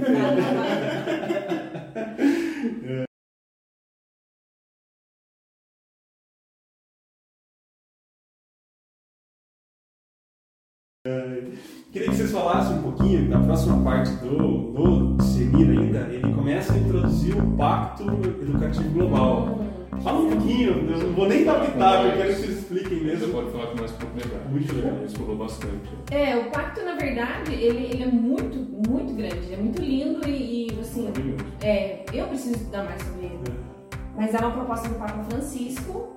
É, 15 de outubro de 2020 foi o lançamento desse pacto no Vaticano. E depois eu vou procurar a frase dele, que é muito bonita. Que ele, que ele falou no lançamento, motivando assim, o pacto. Mas é uma proposta, assim, e é muito legal porque junta instituições, escolas, igrejas, pessoas, enfim, sociedade em geral, para se unir para formar realmente um verdadeiro pacto pela educação, né? Um pacto, é um acordo, né? Uma, uma união de vontades ali para promover a educação. É, os objetivos, né?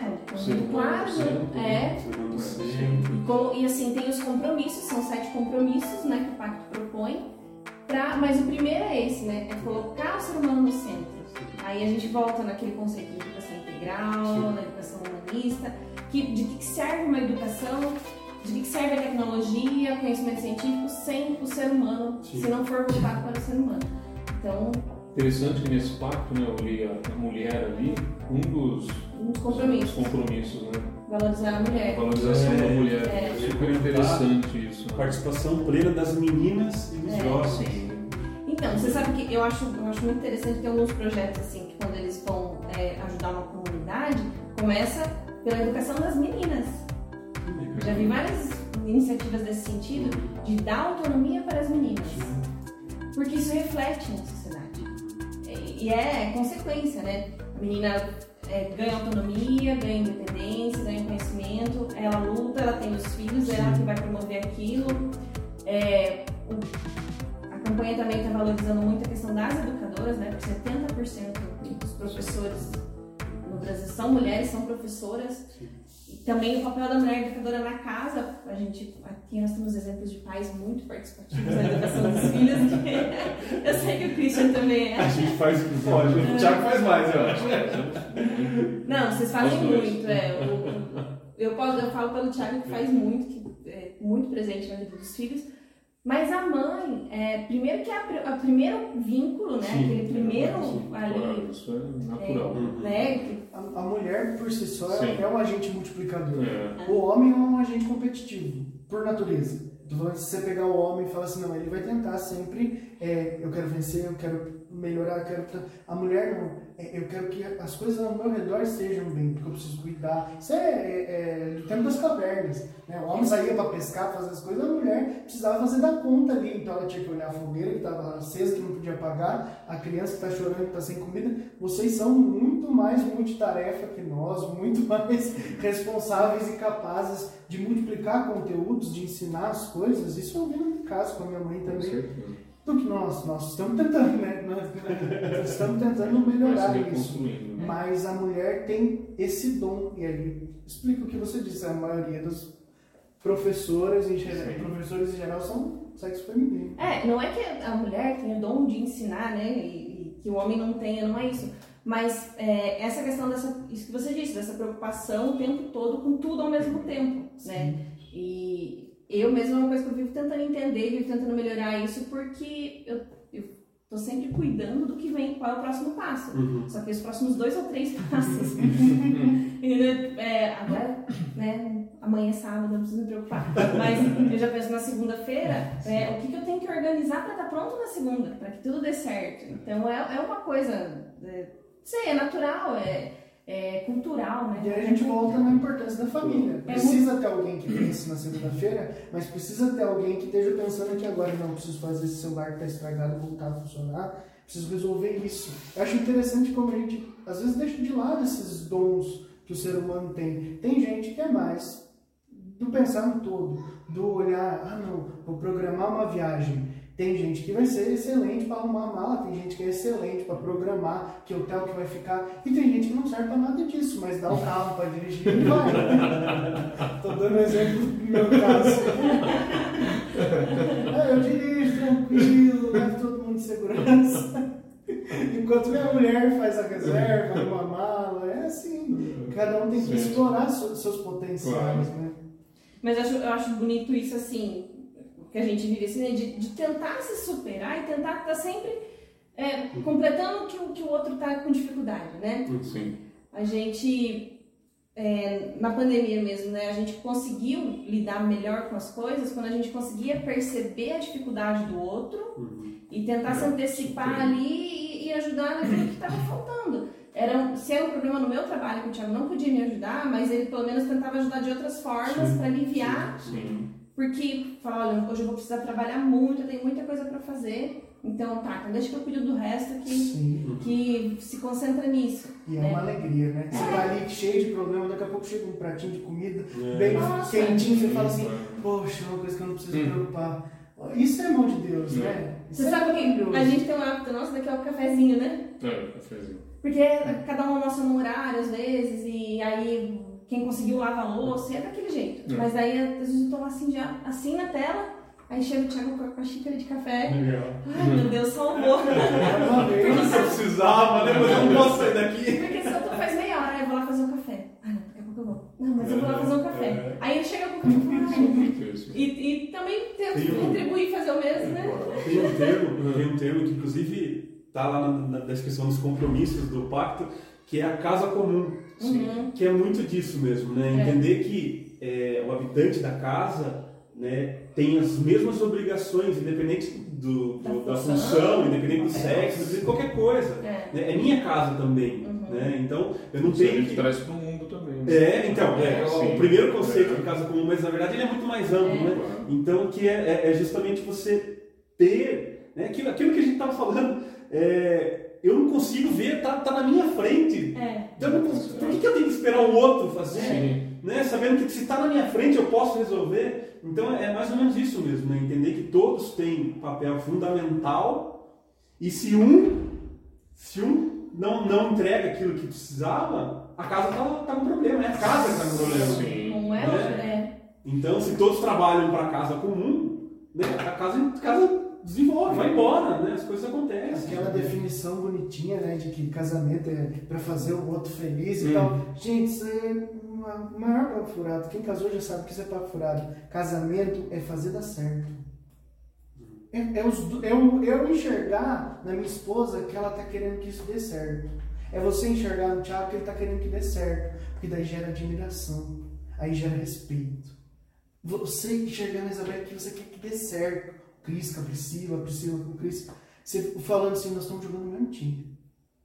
Depois, o fazer feliz, o, o, o amor, tudo isso é, vem por acréscimo. Mas se você admira aquela pessoa no ambiente familiar, a gente até falou disso em outros contextos, isso gera respeito. Gera, poxa, ele foi lá e lavou a louça, eu vou fazer minha parte aqui também. Ah, vou deixar o banheiro aqui no jeito, vou fazer o almoço porque ele já está cuidando de outra coisa.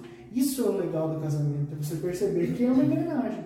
Como você falou, se cada um, é, um não faz o seu papel, a coisa toda estraga, né? Essa semana eu escutei do Douglas, no Jesus Cop, é, ele falava, não, não tem a ver com sentir. As pessoas se separam porque eu não sinto que amo mais ela. Eu não sinto. Ele falou assim, não é sentir, é uma aliança. É um compromisso. Então se você firmou um compromisso, você tem que cumprir ele. Ah, não estou sentindo. Não é sobre sentir, é sobre aliança. É, é- é- é- a gente se assusta, né? Nossa, mas eu tenho que sentir amor. Não, mas não foi esse o acordo que você selou. Você assinou o contrato? No contrato não tinha isso. Isso não era uma cláusula. Você não leu direito. Outra, outro ponto que é, eu, o Cris já falamos disso em, em movimentos, mas eu acho que no podcast a gente nunca falou disso. O, o casamento, ele deve ser muito mais pautado, eu digo a escolha com quem casar, nos defeitos do que nas qualidades. Qualidades é muito fácil. Sim. Você escolhe, olha, e é, nossa, mas é, É apaixonante bonita, as qualidades, É né? bonito, tem um emprego legal, né? Nossa, interessante e tal. Mas aí você vai ver que tem um desvio de caráter, que não trata bem o pai, não trata bem a mãe, que não é uma boa pessoa, que é egoísta dentro do relacionamento. E aí são defeitos que, mesmo com todas as outras qualidades, você não vai conseguir suportar. Então a melhor escolha é feita olhando para os defeitos. E olhar para os defeitos é dizer: Isso aqui eu posso suportar para a vida. Aí você faz uma escolha melhor. Então quem está pensando em casar aí, estiver assistindo. Leia as cláusulas. Eu, eu, eu acredito, né? Lá, lá diz, né? Na saúde, na doença. Ou seja, o, o- casamento, o texto do casamento em si já pensa nos defeitos. Já pensa ruim, que né? vai ter É, dia que não vai estar bom. E muitas vezes a gente pensa, não, mas é, quando eu não estou bem, Você ela me é coloca para cima. É, Quando é, ela não está bem, eu coloco ela para cima. Tá, mas se prepare, porque vai ter dia que os dois não vão estar bem também. E vocês têm que saber lidar com o pior do outro. Isso é importante também. É entender e falar assim, nossa, hoje eu não posso conversar. Hoje cada um sua, vamos assistir nossa TV e tá tudo bem. Porque às vezes a pessoa vem cheia de coisa do serviço, da cabeça, e um monte de coisa. E faltou, como você falou no começo, aquela educação emocional de perceber, não é hora. Uhum. Não é Sim. hora de falar isso. E quem que dá esse discernimento pra gente? O Espírito Santo. É você pedir pro Espírito Santo falar assim, viu? Me dê palavras acertadas quando eu preciso falar. Ou me cale quando eu preciso me calar. Eu acho importante a gente perceber isso. É, nem sempre é hora de falar. Nem sempre você Às precisa vezes é mais difícil. resolver. Mesmo quando você está com a razão. É. Mesmo, e aí é, é o mais difícil. Quando você está com a razão e decidir se calar, é a maior sabedoria. Mas isso vem com o tempo. A gente tem que ir com o tempo trabalhando esse tipo de coisa. Dizendo, né, case com alguém que você, com quem você viajaria três dias de ônibus. Já viajamos. Já. A próxima parte é o agir, né? E aí é o que se espera a partir da posição tomada, né? Uhum. Então a gente estudou os dados, né? A gente tem todos os dados na nossa mão, a gente trabalhou com esses dados, né? O que, que a gente poderia fazer, quais são os planos, planejou. Agora vem o agir, né? Eu tomei uma posição e aí é muito interessante porque a campanha ela dá mesmo diretrizes, ela fala façam isso, estudem isso, é, é, se reúnam, criem conselhos, né, batam na, na porta da escola, então é muito legal. É, ele dá mesmo um norte a se seguir né, a partir da, da- desses dados né, estudados. Né? Você viu que dessa vez está até assim, professores. Sim, Para os professores ações. professores, Gestores de escola. exatamente. É, Propostas mesmo de ações. É, formação de professores, Sim. ensino religioso, Sim. cultura, universidades, ação pastoral, ação na escola. Ele dá um tema lá, tarefas urgentes, formação de educadores, superação do analfabetismo, analfabetismo digital. Então é, é muito legal, é, é- é um texto assim muito rico mesmo, né? De, rico de propósito ainda, né? Rico de, de vou fazer alguma coisa, o que, que eu faço? Ah, o material te dá um caminho, isso é, é- é muito legal. Tudo pronto, né? Tá tudo pronto, tá tudo pronto. E aí eu queria um ponto que eu queria conversar com vocês, ele fala um pouquinho disso lá no discernir ainda, que é o, o anúncio querigmático. É, e aí depois, lá no Agir, ele fala evangelizadores apaixonados pelo Evangelho. É muito forte isso, né? O anúncio querigmático, né? o querigma, me corrija se eu estiver errado, é o primeiro contato com Jesus, né? E aí eu, eu sempre tive uma noção sobre isso, né? Participando, inclusive, das formações da igreja, eu lembro disso, a gente falava lá no Cine, de algumas reuniões do Cine, isso tem mais de 10 anos. É, mas eles falaram, ah, primeiro anúncio de Jesus, primeiro anúncio de Jesus, beleza, primeiro anúncio de Jesus, tá. Aí eu escutei uma no podcast Santa Carona, não, Santa Zoeira. é muito legal, se vocês não escutaram, escutem, eles falam muita besteira, viu? Mas é, é, é, é católico e é interessante. E aí eles estavam explicando essa questão do querigma, né? E eles deram um exemplo muito forte, que é do, não sei se vocês já leram um livro, é, Todos os Caminhos Levam a Roma, Não. que fala da conversão do, de um protestante, né? Chama Scott desse e a esposa dele eu não me lembro, Kimberly, não me lembro o. Mas quando que se deu o querigma dele? Né? Quando que ele teve esse primeiro contato com Jesus? Ele, ele era um doutor protestante, então ele já tinha doutorado em Bíblia, era um biblista, conhecia muito, e, e ele começou a se aprofundar um pouco mais, lendo alguns livros católicos, e aí ficou vislumbrado, porque é, talvez a nossa igreja, né, pelo tempo, né, e pela, pela necessidade é, é, de, de- metodologia científica mesmo, né? Uhum. Eu não trabalho, apesar de eu estar falando de fé e fé e ciência, parece Sim. que não, não se combinam, apesar de se combinarem muito, né? Mas é, é- a, a- a Igreja Católica ela tem fundamentos, né? E aí ele lendo esses fundamentos, ele estava assim impressionado e tal, mas ele não queria porque ele já era um pastor, já tinha uma carreira, já tinha uma vida na, na Igreja Protestante. É, ele foi numa missa. E aí quando ele foi na missa, na hora da comunhão, ele teve o querigma. Então o querigma ele é necessariamente um primeiro contato com Jesus, só que sentindo, né? É, é, é, é, é- não é só você ler, não é só você estar pautado em alguma coisa e aí se- seguir, não, é você sentir. Então o anúncio querigmático ele é muito mais é, forte do que só mostrar Jesus, né? Não é só é, tornar a palavra de Deus acessível. Tornar a palavra de Deus acessível é muito o que a gente discutia no, no trabalho, inclusive que a gente vai ter lá da iniciação bíblica, né?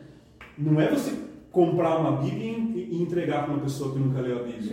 Ele vai pegar aquela Bíblia, ele vai engavetar a Bíblia. Ah. Ou ele vai abrir no Salmo 91 e deixar na estante É. da casa. E acabou.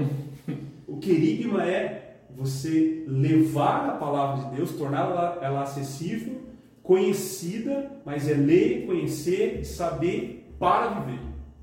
Então é mais ou menos nesse sentido. E aí, esse evangeliz- evangelizadores apaixonados pelo evangelho, isso é muito legal, porque você ser evangelizador é você abrir um podcast, por exemplo, e falar sobre Jesus. Mas muito mais do que ser um evangelizador, é o podcast, eu falando de nós, é o podcast estar mudando os nossos conceitos, a nossa vida, aquilo que a gente falava, mas não fazia. Não, agora eu tenho que fazer, né? Porque eu estou falando, né? E agora eu tenho que mudar o meu, o meu jeito. Então é mais ou menos esse anúncio querigmático. É você estar apaixonado ao ponto de você mudar a sua vida. A ponto de você falar, não, se Jesus falava pelo outro, se Jesus pregava pelo, para o outro, se o outro é importante e eu só estou pregando para mim, só para mim, e eu não estou nem pensando no outro, não faz sentido nenhum. E quanto mais você vai conhecendo, você vai se apaixonando. É. Sim. É. Os evangélicos eles têm uma, uma frase que eu acho muito bonita, que é é, o amor de Deus nos constrange. Ele tem que constranger. Ele tem que chegar ao ponto de você falar assim, caramba, fez tudo isso por mim, eu, e o que, que eu estou fazendo em troca? É esse sentir, é a hora que arrepia, que você fala assim, nossa, isso é o querido. É a hora que, que passou do teórico, passou do entender que Deus é amor, que Deus nos amou, que morreu por nós, mas você fala assim, poxa, caramba, o que, que eu estou fazendo nesse mundo que eu não percebi que essa é a parte mais importante, né? É a história de, de Maria e Marta lá, né? É, Marta trabalhando e Maria teve o, o querigma. O encontro com Jesus percebeu que aquilo era o mais importante. E a importância disso para a nossa vida, porque enquanto a gente não tem esse momento, a gente está levando uma vida mais ou menos. Sim. A gente está levando uma vida talvez até boa, você É, sendo uma sim. pessoa honesta, justa, ajudando as pessoas e tal, mas você não percebeu que o, o principal sentido da vida é isso. O resto, o que você vai conquistar, o que você vai aprender, o que vai acontecer na sua vida, tudo é acessório. Hum. O que você tem de Deus dentro de você é que vai fazer a E é o que diferença. nos move. É o que nos move, exatamente. Muito bom. Sim.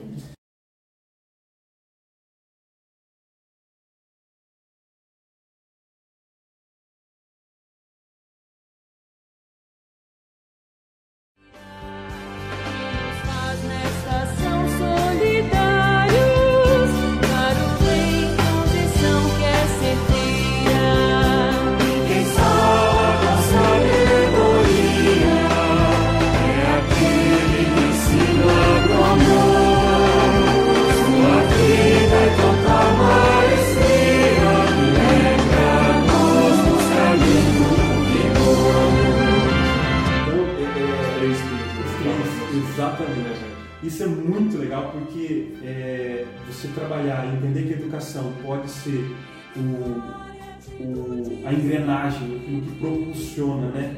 que dá condição de terra, que dá condição de comida, que dá condição de teto e trabalho, né? Você, é, e aí voltando lá atrás ainda, que ele falava da perfeita perfeição da caridade, entender que a, a educação pode ser a, a, o, que, o necessário para dar essa condição de vida, para que o humano seja de, de, de, de todas as formas né, é, suprido né, nas suas necessidades, naquilo que ele deseja, naquilo que ele precisa. Então é, é, é muito pertinente mesmo a educação ser trabalhada nessa E é, falando um pouquinho, que eu achei muito legal, né, do, das propostas, né? Promoções de oficina de formação para a cooperação na pesquisa científica, uhum. isso é muito legal. Criar redes de cooperação, é, redes de serviço com ajuda recíproca, tem uma parte que achei muito legal, que é a, a junção quando você vai lá na, na faculdade, você tem os, o eixo, né, o, o tripé, né? Não tem mesmo? É, ensino, é, extensão, esqueci. Pesquisa. Pesquisa. É, né? o tripé. É, e aí pega, porque, explicando né, para vocês que talvez não, não tenham esse conhecimento, né? Ah, o tripé da, da universidade, o tripé do ensino superior é você ter é, ensino, pesquisa e extensão. Ensino, aquilo que se, se, aprende né, no cotidiano de aula. Pesquisa, geralmente é desenvolvimento. o desenvolvimento, exatamente. E a extensão, que é você levar aquilo que se estuda da, dentro da faculdade para a comunidade. a pesquisa que foi feita para a comunidade, para a prática da comunidade. E aí entraria a, a, a campanha, porque a campanha pode proporcionar. A gente discutia isso muito na pastoral universitária, lembra? É, sim. Que é você e levar. o congresso também de uma solidária. Exatamente, exatamente. Né? E é você levar mesmo essas propostas que a faculdade já está trabalhando para a necessidade que, que, que a campanha determinou. Então a gente, a gente descobriu dentro da cidade de Itapeva que existe uma carência em tal área específica. Né? Será que a faculdade, aqui a FAIT, por exemplo, né, né, não tem um curso que possa suprir, profissionais possam é, resolver essa dificuldade que a comunidade tem? Né? E outra coisa, né? eu sou um professor, eu estou orientando meus alunos ali na pesquisa. Ou então eu sou um aluno que tá, vou começar um TCC, vou Sim. começar uma, uma pós-graduação e vou fazer um trabalho final fazer algo que possa ser voltado para uma coisa assim, que possa reverter para a sociedade. É. Vou fazer um estudo, vou fazer uma pesquisa que tenha a ver com a minha realidade aqui, que, tem, que possa ajudar as pessoas. É, só tem que ser uma visão né, da, da, da universidade, sim, principalmente. Sim. é uma visão da universidade, principalmente das estatais, né? A gente vê muito isso, né? É, por exemplo, no mestrado que eu fiz em educação, eu via que era isso mesmo. Eles queriam que você pesquisasse para que saia da sala de aula, uma realidade. Não era um, simples estudo para ficar ali. Sim, né? sim. E nessa educação mercadológica que a gente tem hoje, talvez isso fique meio no vácuo ali, né? mas acho que é a parte mais importante. Então tá aí, ó, uma proposta, é. uma proposta para a faculdade aqui de Itapeva, para as faculdades, né? É. Que é, é, aproveitar esse momento que a gente tem a campanha da né? que a gente tem um esforço né? da igreja, coletivo, né? e propor essas redes de serviço, essas redes de cooperação, é, grupos de pesquisa, né, chama o professor, senta, faz uma reunião, o que a gente pode fazer para mudar o contexto que a gente vive, para mudar a realidade que a gente vive. A comunidade está precisando do quê? E a partir dessa pergunta, então vou começar a trabalhar, então vou começar a pesquisar. Então é, é, a comunidade precisa de é, mais educação financeira, é. né? Então lá no curso de administração a gente podia fazer trabalhos acadêmicos voltados Sim. para a educação financeira e aplicá-los mesmo numa comunidade. Numa... Aí, daí já nascem ideias, né? Eu tô, eu tô começar a praticar. E, e até, até na educação de base os trabalhos Sim. escolares, você pode chegar e falar assim, nossa, ao invés de eu fazer o trabalho para pintar a mãozinha ali, vamos é, fazer, não. É, qual, quais são as, as, árvores que tem na sua cidade? Então, Traz um, uma, uma folhinha ali, vamos montar alguma coisa, é. vamos entender um pouquinho do que, que tem na nossa cidade. Ah, aqui é importante a questão do minério, agricultura assim, assim, assado. Tá, então vamos botar isso nos trabalhos. Os, né, os professores, Thiago tem muito mais gabarito de falar disso que eu, mas é, os professores mesmo. têm esse.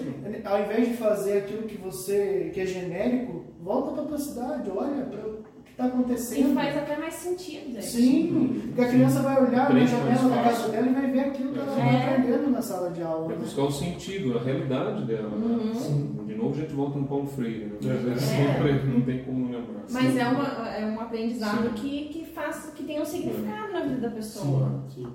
E Você falou do, do Paulo Freire, vou aproveitar o gancho para fazer o meu momento fora da caixa.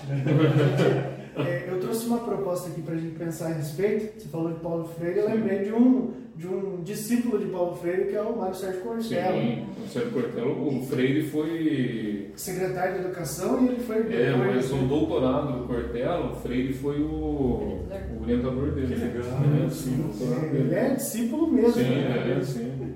E eh, eu peguei um texto dele, e assim, se a gente extrapolar aqui, nós estamos falando de educação. Educação, eu sempre vi a educação como um meio. O que, que é? É um caminho para um fim. Qual é o fim? É alcançar a sabedoria.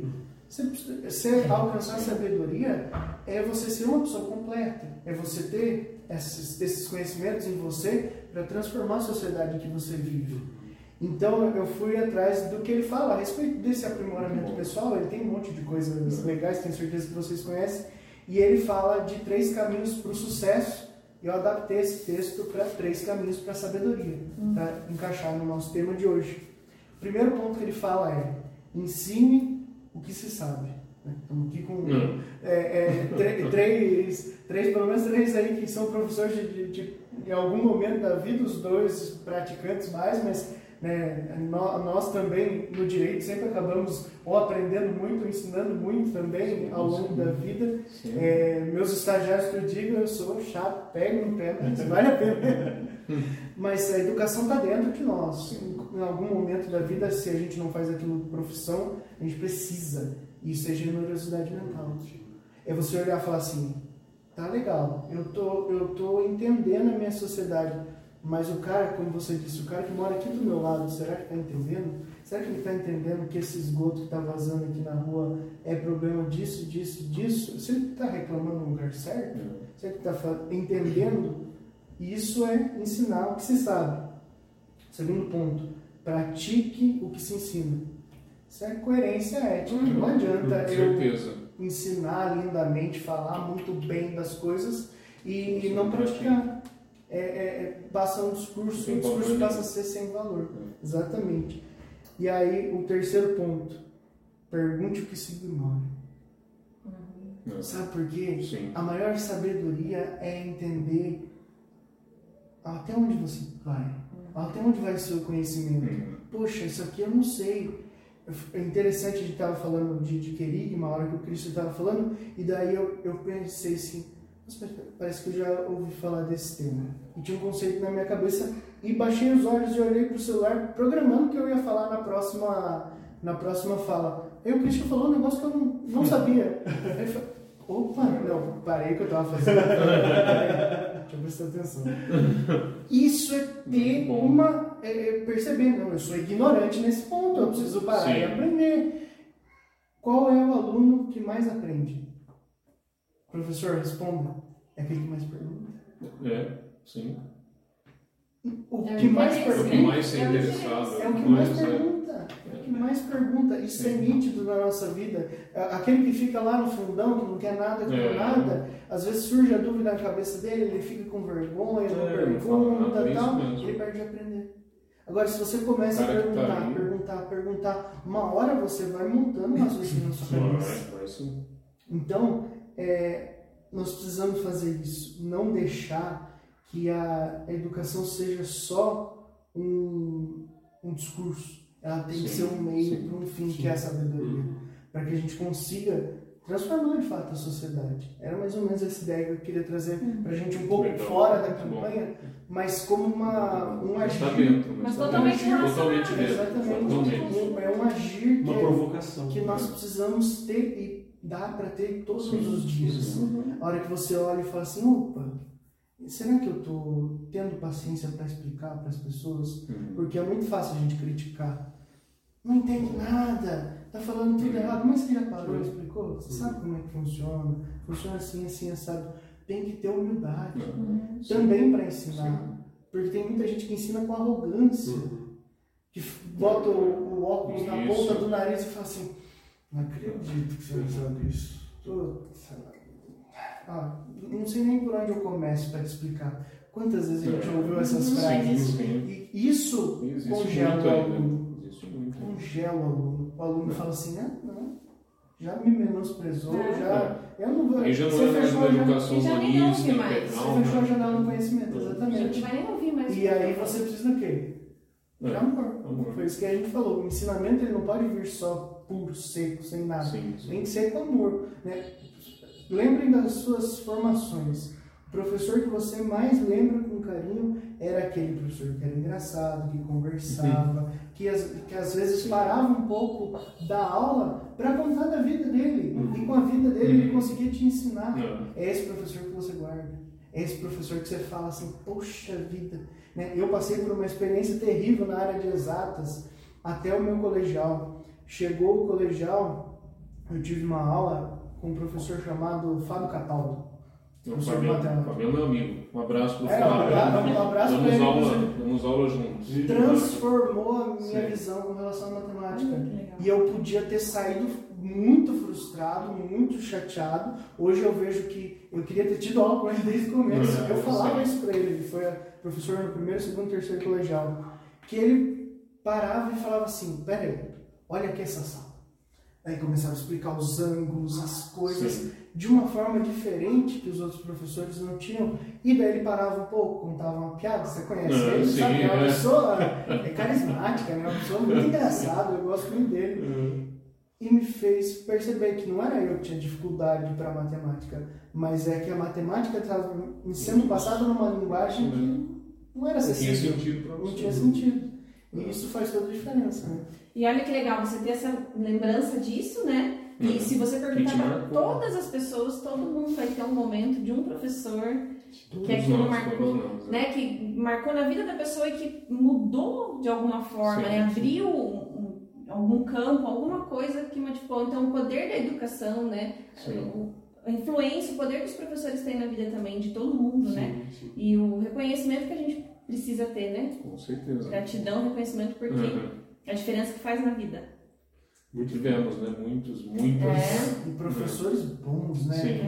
Eu tive a felicidade de passar por professores muito bons. Eu sou fascinado por professor, porque eu sempre tive é, mais facilidade de aprender na sala de aula do que fora, de, com Sim. material e tal. né? Então eu sempre fui daquele que prestava muita assim, atenção sempre fui assim aula. também.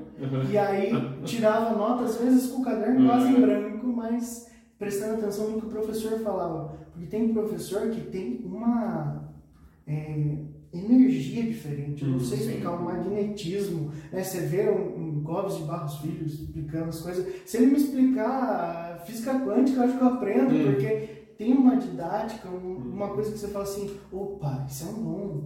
Então nós precisamos perceber isso também. É, dentro da sala de aula, os professores, quando estão é, vendo os alunos apresentar os seus trabalhos, também perceber, olha, Sim. já tem um dom aí, Uhum. vamos estimular, porque a próxima geração de professores. certeza. Eu, eu, Precisamos ter isso. eu tenho uma historinha. A gente conheceu no Cefã, né? Eu Quem ia lembra? falar do Cefã agora, mas Quem lembra do né? Cefã? Porque eu, eu já fui lembrando, lembrei da Vera Cancelli, né? Um beijo Então, eu ia falar também. dela também. É, não pode falar, né? É, que marcou muito a nossa É, vida, né? Então, ó, Vera Cancele, quem mais? Fábio Cataldo. Fábio Cataldo, A Maria gente- José Quarentém. Opa, uma foi minha professora também. excelente, Ótima professora. Professor Bado. Professor Bado. Então, quer dizer, legal, são alguns, tem alguns que vão ter que escutar É. esse podcast. Não, se a gente, se a gente começar a João de português era muito bom se a gente também. começar a listar, acho que a gente fica até amanhã falando só falando né? Da importância amanhã. nossa vida. Mas a, a professora Vera Cancel, ela tinha, no magistério, né? Deixa, É, deixa, eu- fizemos. é, deixa eu contextualizar primeiro, né? A gente fez magistério, né? Formou é, formação, né, no ensino médio com magistério para ser professores. Uhum. E eu não fui ser professora, eu nem Vamos falar tentei. quando, né? É, não, eu não Faz tanto tempo assim. Eu não Ano tentei. passado, né? É, ano passado. E eu vi que não era pra mim. Não, não, é, admiro muito, acho lindo, mas não é pra mim. Uhum. E a, e a professora falava muito assim, professor que faz isso aqui vai pro inferno arrebentando pipoca. Porque ela dava assim, os, os anti-exemplos. Não, isso aqui não se faz, ir para uma aula sem planejamento, né? Então quem faz isso vai pro inferno arrebentando pipoca. E eu pensando assim, eu vou pro inferno arrebentando pipoca. Então eu não vou ser professora. E, Era uma brincadeira que ela fazia, mas é Que mar- marcou. que marcou e não só E mostra pra gente. e não só isso como é professor. isso não É. é pra e mim assim, também a ensinar. responsabilidade E não só como faz. professor, porque a gente ensinou, né, que a gente É. aprendeu muita coisa no Cefam, que também é relacionado à responsabilidade, a tudo, né? Então É. isso também tinha a ver com a nossa Então, e você sabe que né? até na minha profissão É. não tem nada a ver com isso, mas eu penso, não, Sim. eu tenho que fazer isso aqui bem feito. A gente lembra dela, né? É, isso aqui tem que sair bem feito. Perfeito. Gente, a gente está se encaminhando para o fim. Eu gostaria que vocês mostrassem um pouco do pouquinho? material. É, sim, sim. Né? E também, né, a gente esqueceu alguma coisa que é importante da campanha. Fiquem à vontade, usem esse espaço para divulgar também. Sim. Então nós temos material, né, o texto base, falou tanto do texto base, e todo ano é formada uma equipe, dentro, cristãos e também né, pessoas da sociedade civil, para que possam levantar é, esse texto base, possam escrever esse texto base. Então é uma equipe grande que, que escreve o texto. Né? Aí quem tem a função de chegar lá depois e traduzir tudo isso é uma pessoa só. Nesse ano foi o padre Patrick, quero mandar um abraço para ele. Ele é padre referencial da CNBB, da campanha de fraternidade, está lá em Brasília. Estou tendo contato com ele agora num curso, numa especialização pastoral, né, que eu estou fazendo na FARJ.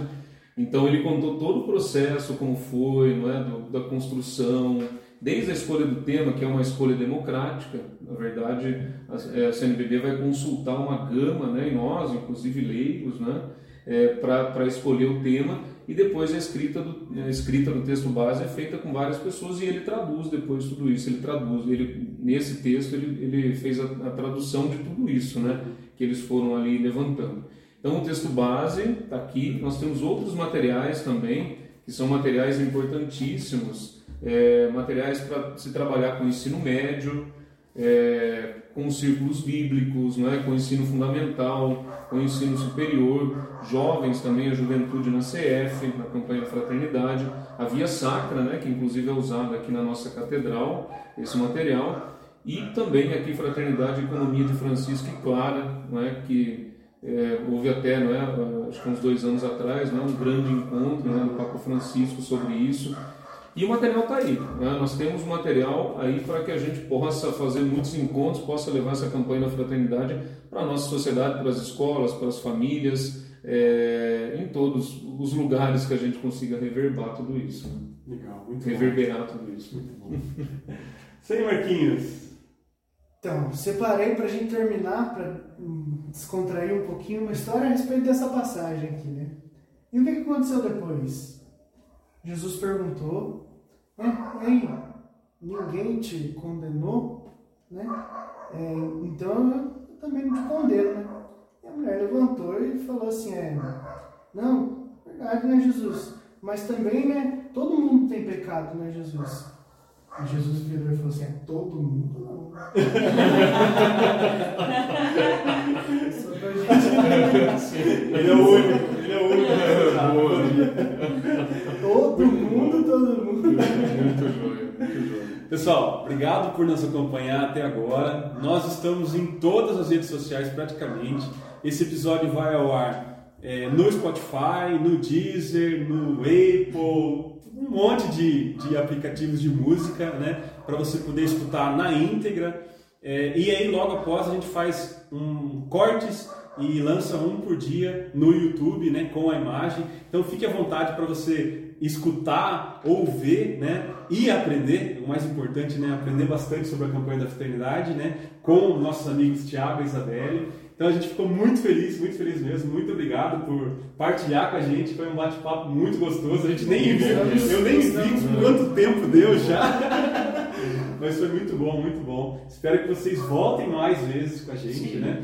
É, divulguem também para as redes de vocês, para os amigos, para os parentes, né? Para que essa mensagem possa chegar a mais pessoas, tá? Mas muito obrigado, fiquei muito contente mesmo. Nós Beleza? agradecemos, né, Sim. pelo convite. Muito, muito, muito. Né? Um ambiente muito gostoso, é muito legal. gostoso estar aqui conversando. Gostamos muito mesmo. E pela oportunidade de divulgar né, a campanha e, e esse tema da educação, né, que assim, é tão importante para todo mundo. Então, poder falar sobre isso. Muito obrigada por esse E eu tenho certeza que a educação transformou a vida de vocês, transformou a minha, tenho certeza que transformou a do Marquinhos também. Então a gente sabe que é um tema importantíssimo que a gente possa levar a educação como forma de caridade mesmo, né? que a gente possa levar a, a educação como uma necessidade para o ser humano para que ele possa se tornar de certa forma melhor, né? integral e que a gente possa levar aí a mensagem de Jesus para todo mundo.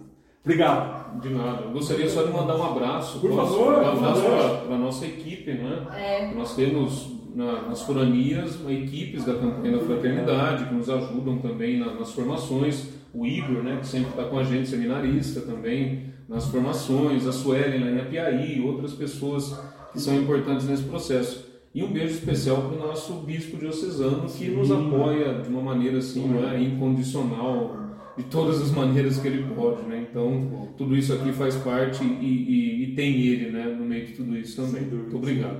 Gente, obrigado. A gente vai encerrar. O Thiago vai cantar agora. É um show do Thiago. né, Legião Urbana? Eu sabia. Podemos Brincadeira. Vamos, vamos. A gente vai fazer um, um podcast sobre Sim. Legião Urbana. Já é. Maravilha. Gente, até mais. Fiquem com Deus. Obrigado. Deus. Valeu.